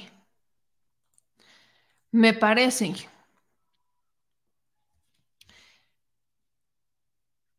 Me parece. Cuando Anabel Hernández dice me parece, eso es una opinión. No es una noticia. Y si la señora no tiene pruebas de lo que dice, pues que las consiga. Porque de me parece en me parece, va mintiendo cada vez más. Que se informe mejor. Que le deje de parecer y que le empiece a comprobar. Y regresando un poco al juicio de Genaro García Luna, la esposa, el día de hoy, la esposa de Genaro García Luna testificó en el juicio y esto se puso interesante también. Aquí es cuando fue un mal día para la fiscalía. Honestamente, fue un mal día para la fiscalía. Ya saben que nosotros vemos lo que comparte constantemente eh, Jesús García. Y justo él decía que los fiscales, una fiscal sobre todo, terminó temblando de coraje, o sea, que aventó los papeles y que terminó temblando de coraje, porque la defensa nunca abrió las puertas para que la fiscalía pudiera hacer un contrainterrogatorio chingón. ¿Qué es lo que dijo? Cristina Pereira, la esposa de Genaro García Luna, que rindió testimonio. Pero fíjense qué cosa tan interesante. No lo hizo para desestimar los señalamientos de conspiración sobre narcotráfico contra su esposo, sino para explicar sus ingresos y bienes entre 2001 y 2012. El abogado defensor Florian, Florian Miedel, la fue guiando para que Lidia Pereira explicara la compra y venta de automóviles, motocicletas y al menos tres viviendas, incluida uno en Jardines de la Montaña, en el mismo barrio donde Sergio Villarreal Barragán, alias El Grande, dijo que Arturo Beltrán Leiva tenía una casa donde se reunió en varias ocasiones con García Luna. El testimonio de la esposa del exsecretario de Seguridad Pública inició estableciendo que conoció a su pareja cuando ambos trabajaban en el CISEN en el 89, pero ella dejó esa oficina de espionaje del gobierno mexicano tres años después. García Luna se quedó. La asistente del fiscal, Erin Reed, que es la que se enoja, le preguntó a Lidia Pereira si en esa dependencia García Luna conoció a Cárdenas Palomino. Ahí la defensa objetó y el juez bloqueó el cuestionamiento del fiscal Reed. Eso, obviamente, fue un mal día para la defensa. Mientras que la defensa, digo, de, para la fiscalía, entonces, la defensa fue guiando a Lidia Pereira con cuestionamientos para explicar cómo ella y su esposo compraron su primer vivienda en Xochimilco, luego ella montó un negocio de equipo de oficina, compraron otro terreno que con un bono de fin de año, y así fue justificando la adquisición de propiedades entre que créditos hipotecarios, entre que bonos, etc. El defensor continuó con la dinámica para que Lidia terminara justificando las viviendas, los ingresos y demás. Y luego, la fiscal Reed lo que sí logró es demostrar que Pereira nunca reportó sus ingresos en las declaraciones patrimoniales que García Luna debía presentar, ya que había inconsistencias de varios miles de millones de pesos. Y aunque la fiscal cuestionó por qué había ese salto entre los ingresos, Pereira dijo que se hicieron correcciones en la declaración, por lo que permitió reportar los ingresos que proveían en gran medida de su cafetería Los Cedros en Morelos. O sea, según Lidia, los reportes de ingresos empezaban en 380 mil pesos y al siguiente año ya tenían 3 millones y medio. ¿Cómo le haces? Alguien explíqueme. ¿Cómo le haces? Porque me encantaría saber, la neta, para pasar de 380 mil pesos mensuales en un año a ganar 3 millones y medio al siguiente. Así de la noche a la mañana. Bueno, pues para Lidia Pereira todo fue por una exitosa cafetería, me imagino yo. Me imagino que la cafetería de los Cedros en Morelos es súper exitosa. ¿Alguien sabe dónde está la cafetería de los Cedros de, la esposa de García Luna en Morelos? Porque ha de, estar llena todos los días. No, hombre, esa cafetería de estar haciéndole competencia al Sanborn, yo creo, porque anda eh, vendiendo muchos cafés, vende muchos cafés. Aquí dice Víctor que es de Morelos y ni la conoce, pero bueno, ahí hay una cafetería. Habrá que ir a hacer un scouting, habrá que ir a investigar de la Sacrosanta Cafetería. Pero luego, de 2009 a 2012 dan un brinco para obtener hasta 6 millones 400 mil pesos en un último año y después hacer un reporte no complementario. La fiscal cuestiona a Pereira sobre una mudanza que se da en 2012 a Miami y preguntó si vivieron en una casa de 3.7 millones de dólares y ahí es cuando vuelven a objetar y la fiscal no pudo ahondar al respecto. Eso es lo que hizo molestar a la fiscalía, porque lamentablemente no pudieron tocar nada que tuviera que ver con algo posterior al 2012, con el enriquecimiento de García Luna posterior al 2012, ni tampoco pudieron hablar sobre otros temas, porque la defensa nunca abrió esas puertas. Recuerden que este es un contrainterrogatorio. Ella es testigo de la defensa. Entonces, lo único que puede hacer la fiscalía es preguntarle sobre los mismos temas que abrió la defensa. No puede hacer otra cosa. Y a partir de ahí, ir guiando el juicio. Entonces, esto es lo que pasa el día de hoy en el juicio. Ya formalmente la defensa no tiene nada más que presentar. Y el día de mañana serán los alegatos eh, finales, tanto de la defensa como de la fiscalía. Entonces vamos a ver qué es lo que pasa. Ya esta semana cerrará el juicio en contra de Genaro García Luna, no sin antes dejarnos un sin sabores, ¿no? De, de temas que ahí brincaron, porque yo insisto, no existen coincidencias y estas coincidencias, perdón que lo diga así, de que la defensa de la nada sacara el nombre de Andrés Manuel López Obrador cuando nada que ver, cuando justo están a punto de terminar el juicio, que Calderón no meta las manos. Si va a hacer algo, pues mejor vaya a Estados Unidos y testifique, hermano. Eso es lo que queremos, que vaya a Estados Unidos y testifique. No que ande asesorando a la defensa de García Luna. Ahí le encargo. Por último, solo quiero irme con un tema que fíjense que, que me preocupa un poquito, porque el día de hoy se confirma de que muere Proteo. La primera información que nosotros tuvimos es que Proteo falleció por un derrumbe, ¿no? Porque hubo un derrumbe en Turquía y resulta que la Secretaría de Defensa confirma que Proteo falleció, pero por las condiciones. O sea, que murió por un viaje extenuante de casi un día. Y esto ha dado pie para que una gran cantidad de medios cuestionen a Proteo, o más bien cuestionen la administración de Andrés Manuel López Obrador, que ha reducido, y eso creo que vale la pena que se haga la aclaración de qué es lo que pasó, porque varios activistas están diciendo que el gobierno mexicano realizó una reducción importante al alimento que se le da a los eh, binomios caninos. Activistas como Lucía Hernández de Amo la Ciencia denunciaron que en información que obtuvieron a través del portal de transparencia, el dinero destinado a la compra de alimento de los lomitos de la Secretaría de Marina empezó a reducirse desde el 2017. Entonces, si empezó desde el 2017, si empezaron con esa reducción desde el 2017, es una reducción que ya viene desde la Sedena, desde antes que llegara Andrés Manuel López Obrador y no como tal de esta administración.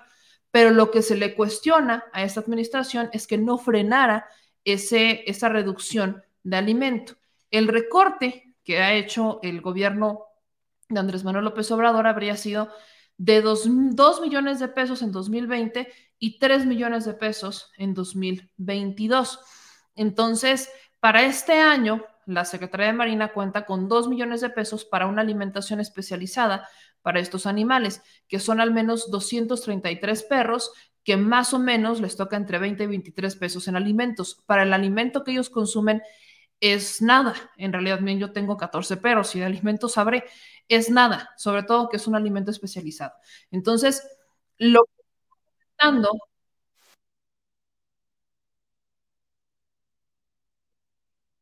Teo fallece y que no aguanta el viaje porque no aguantó, o sea, porque no estaba en las condiciones. de todo su esfuerzo y todo. Aquí vale la pena que se haga esta aclaración importante, porque como les digo, cuando la Sedena menciona que Proteo fallece no por un derrumbe, sino porque no aguantó un viaje, este, no aguantó las condiciones del viaje, pues empiezan a salir todos estos comentarios, ¿no? De personajes que se sienten ambientalistas por un día a cuestionarlo al 100%. Eh, importante destacar también las condiciones climáticas en Turquía. Si bien los perros se adaptan muy bien a este tipo de condiciones, recordemos que estos perros no viven en una zona donde está nevando, ¿ok? En Turquía hay condiciones de frío mucho más extremas en este momento. Está nevando, ya ha llegado a nevar.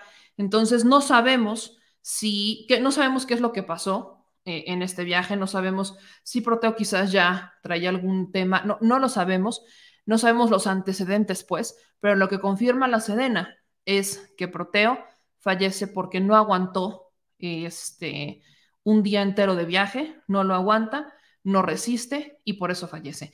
Y lo que yo cuestiono, pues es que primero se nos informa que Proteo falleció por el derrumbe, por un derrumbe, y ahora nos dijeron lo contrario. Entonces, eso obvio nos obliga a nosotros a verificar la información 10 veces antes de compartirla con ustedes, pero sí quería hacer esta aclaración y ponerlos un poco en contexto de lo que está pasando en torno a este tema, ¿no? Que obviamente para mí ya saben que esto es un tema sagrado.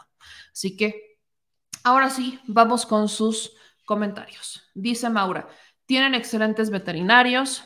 Dicen por acá, murió un perro y no murieron los otros. Exactamente. O sea, muere Proteo, los demás no. También por eso les digo que valdría la pena ver si Proteo no ya tenía algo antes o algún tipo de antecedente o algo más como para ver si estando en condiciones climáticas se pudo haber enfermado. Eso es lo que no se nos ha dicho. Dice Ralph, es extraño, los activistas a favor de los animales salen por proteo y no son capaces de ir a las colonias populares o a la basílica a recoger perros abandonados. Es correcto. También estoy de acuerdo con el comentario de Ralph.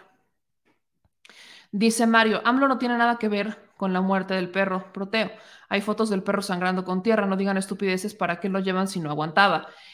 Mario, eh, pues yo no sé dónde viste las fotos del perro con sangre. Yo no vi una sola foto del perro con sangre. Yo vi fotos de proteo entubado, o sea, intervenido pues con suero y todo eso, que es justo lo que cuestionábamos con el productor.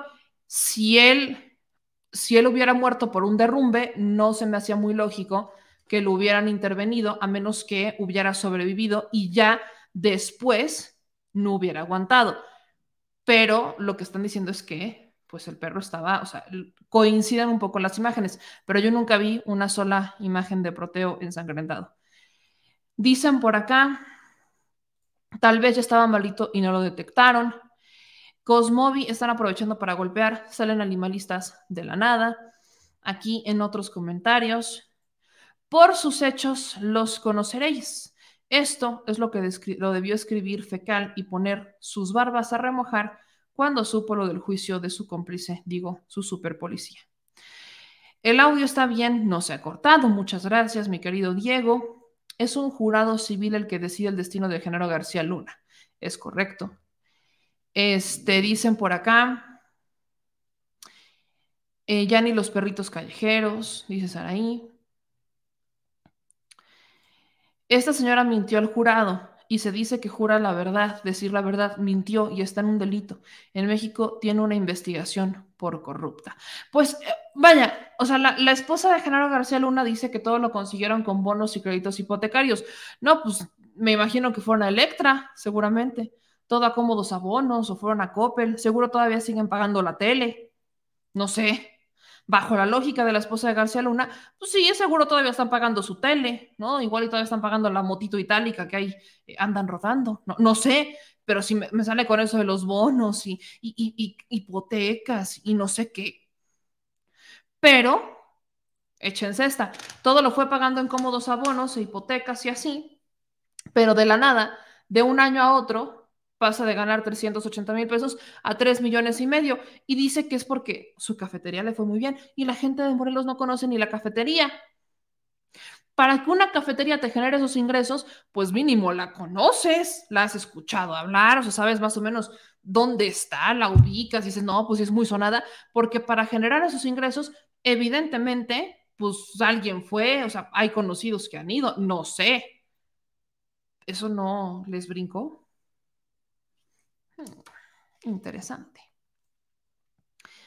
¿Cuánto costará la ropa que viste Abel Hernández? Se mira que le paga muy bien. No sé si le pagan, no sé quién le pague. La DEA no quiere salir embarrada porque Estados Unidos se jacta de ser un país no corrupto, pero de lengua me como un taco. Yo también creo eso. Yo también creo que todas estas modificaciones que se dieron en el juicio de General García Luna tienen mucho que ver con que no quieren que se abra la caja de Pandora, porque hay muchos políticos en Estados Unidos que podrían salir embarradísimos con esto. Dice aquí Mario Merino, endeudarse por esas, cantidades, de, por esas cantidades es prácticamente regalar tu vida. Exacto. ¿Cómo le vas a hacer? Dice, oye, menos era Starbucks, nótese mi sarcasmo. Seguramente es, Los Cedros es el Starbucks de, de Morelos. Lo, que vean, ahí está, Alma, soy de Morelos y no es, no es cuadro o no, no sé, pero no sé de esa cafetería, dice por acá. Entonces, perdone usted, óigame, no me quiera ver la cara. Muchas gracias a JM que nos mandó 5 dólares de super chat. Dice Andrea Peval, y a mí también me pasó, por cierto actualicé mi tarjeta de crédito y me dijeron en BBVA que tenía que actualizar mi INE por los datos biométricos y que tenía que ser con INE reciente. A mí también. De hecho, apenas, este, aquí andamos balconeando los, los temas financieros, ¿verdad? Apenas fui a, a ver cómo andaba mi crédito, un préstamo que pedí, y justamente me pidieron lo mismo. Sea, me dijeron para hacer la evaluación y ver cómo vas y la, la, la, la, la, la, tengo que tener tus datos correctos. O sea, ahí tiene que ser tu credencial eh, más, más vigente, la más nueva. Y yo así de, pues si nada más tengo una y ya me la revisaron y todo. También, también me la volvieron a meter, etcétera. Me la actualizaron.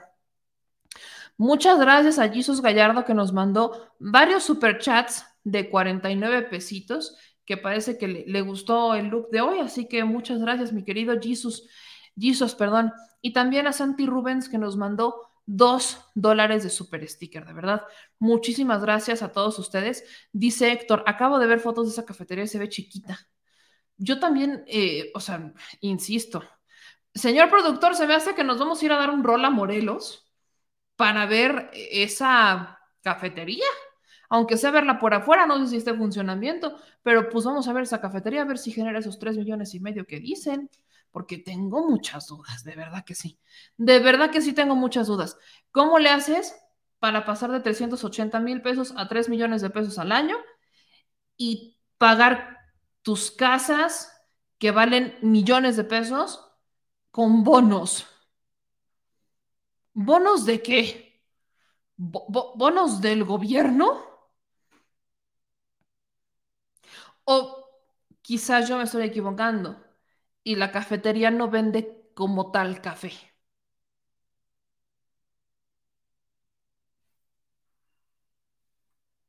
No sé, es pregunta. Pregunto, pregúntome yo. Pregúntome yo. Dice mi querida Erika, tienes razón de proteo, meme, no sabemos, pero si llegó bien a los primeros rescates y estando en tres escombros, tal vez pudo haber respirado algo o estuvo en contacto con algo que le hizo daño. También puede ser, exactamente. Eh, dicen por acá, puro café de Colombia. Y casualmente a la hora que lo molían no salía café, salía blanco.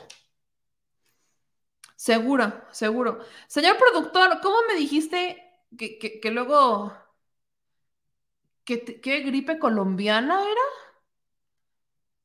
Ajá, que luego dicen que, que les da gripe colombiana o que tienen gripe colombiana o algo así, esas, esas frases, este, esas palabras domingueras que luego se avienta el señor productor. Pero seguro ahí tenían mucha gripe colombiana.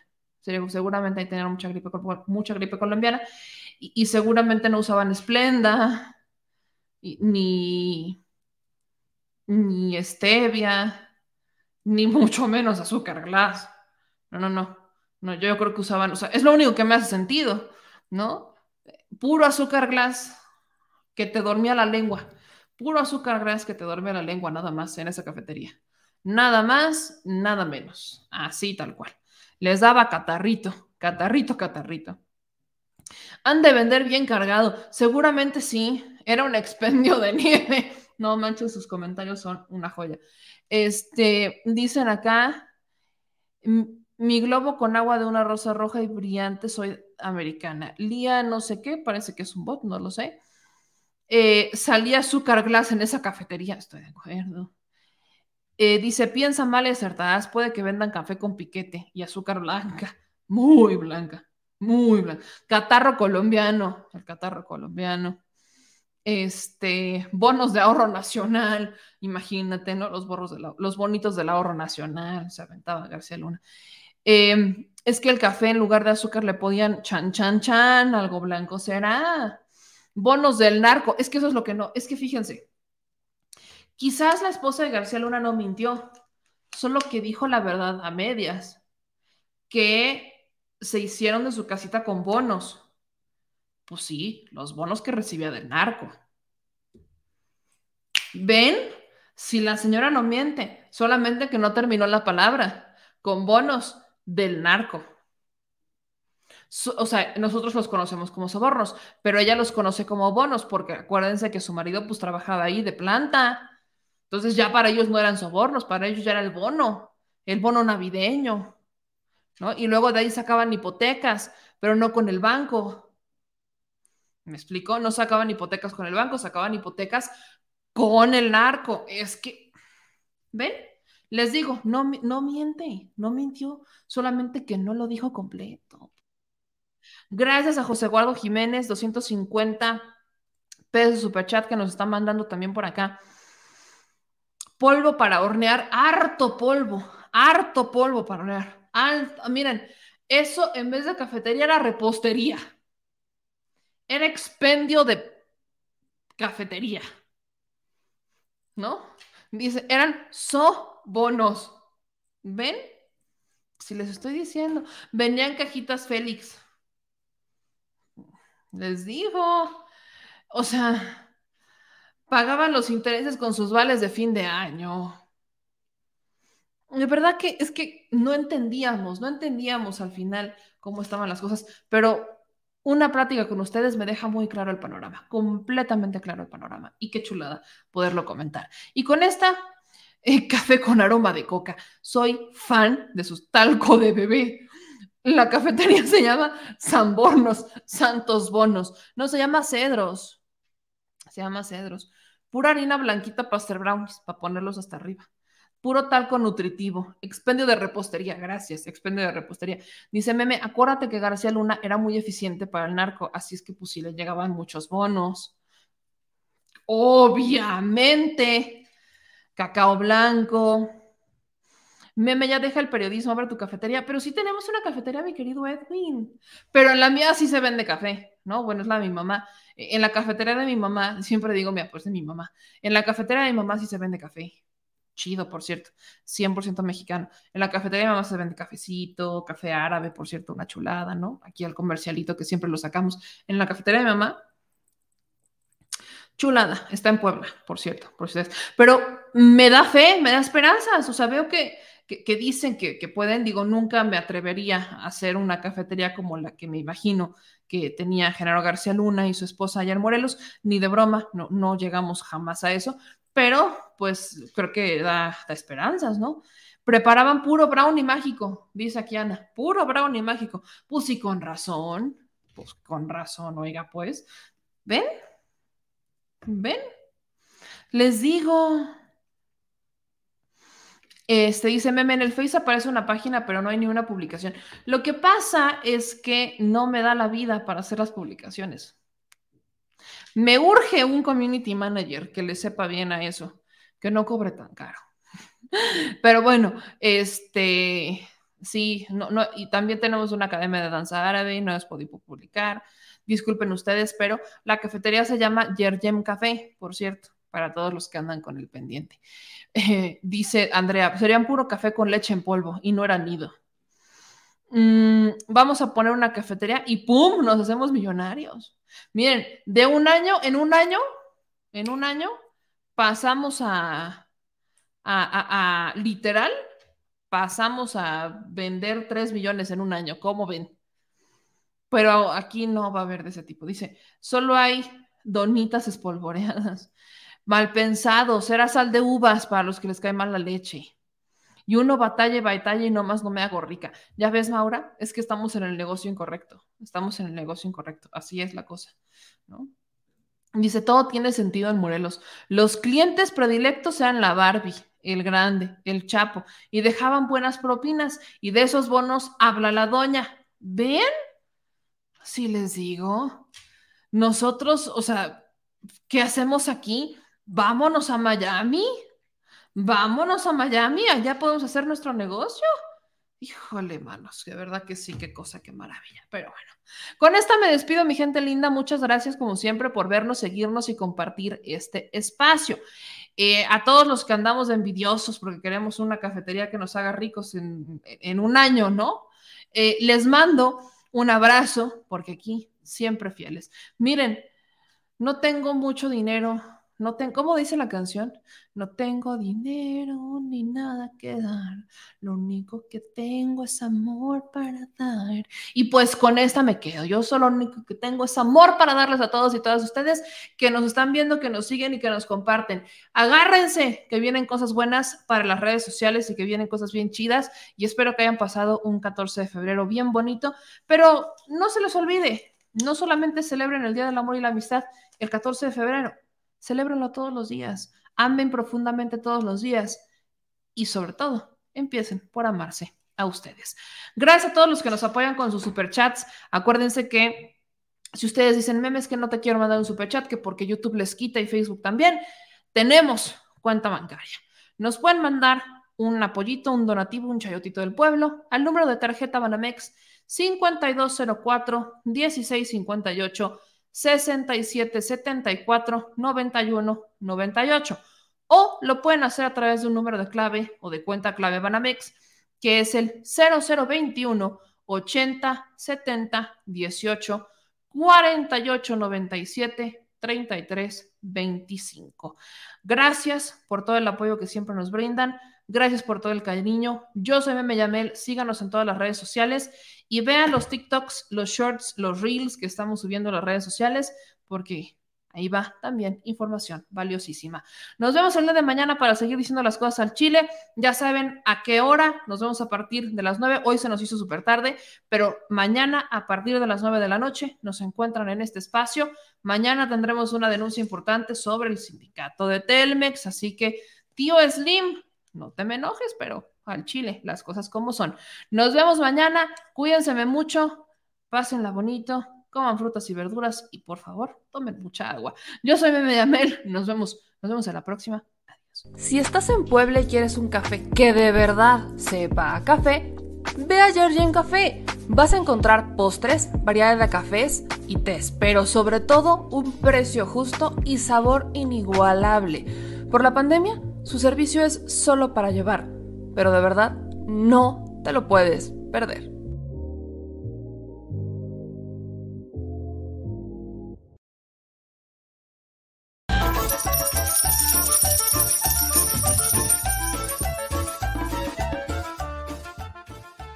al Chile.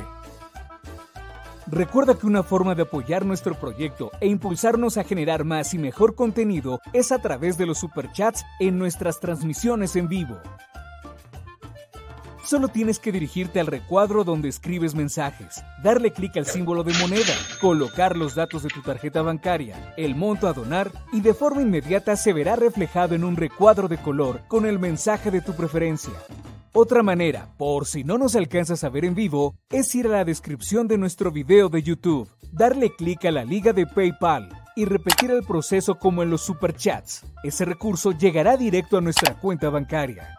En Facebook también puedes apoyarnos de forma mensual. En el inicio de nuestra página encontrarás el botón Quiero colaborar. Ahí podrás adquirir una membresía que nos impulsará a seguir combatiendo la infodemia desde esta plataforma.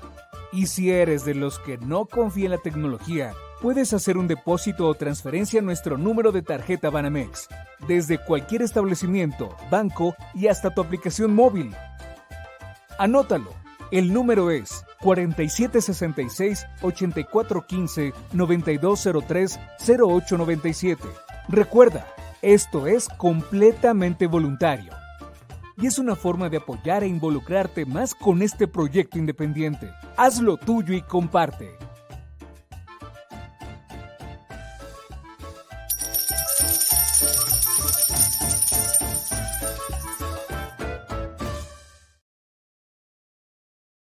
Al Chile, la indiferencia es el peor enemigo de todos y más de los animales. Los últimos datos del INEGI señalan que en México existen cerca de 18 millones de perros y alrededor del 70% viven en las calles, es decir, casi 13 millones han sido abandonados, extraviados o nacieron en las calles. Esto posiciona a México como el primer país de América Latina con mayor índice de perros abandonados y también con mayor indiferencia al tema. El abandono es un fenómeno que afecta a perros y gatos de todo tipo, no entiende de edades o de razas. El 20% de perros y el 11% de gatos abandonados son de pura raza, mientras que el resto son mestizos. Por otro lado, la mayoría de perros y gatos llegan al refugio en la edad adulta, aunque también son recogidos cachorros y animales de edad avanzada.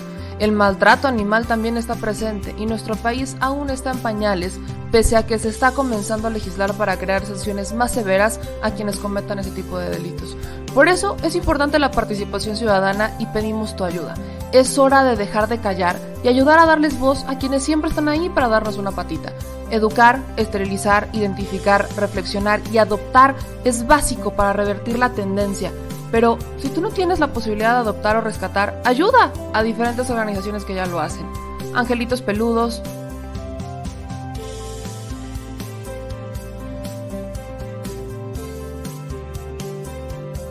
Amor sin raza,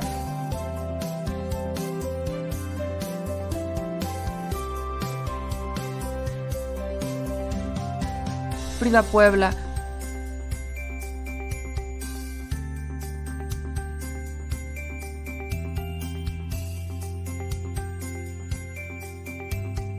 Rivera Rescue,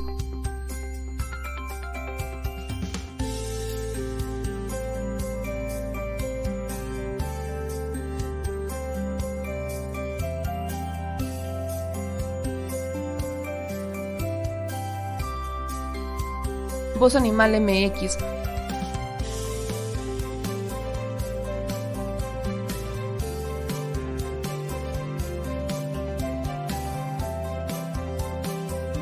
el albergue San Cristóbal,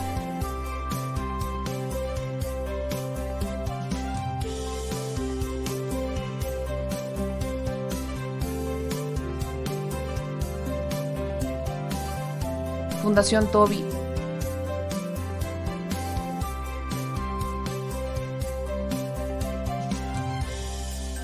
o Patitas Invisibles son algunas de las organizaciones a las que constantemente donamos y apoyamos, pero no es suficiente. Ayúdanos a que sean más voces las que salven vidas. Sus patitas, de verdad, pueden salvar tu vida. Difunde y dona.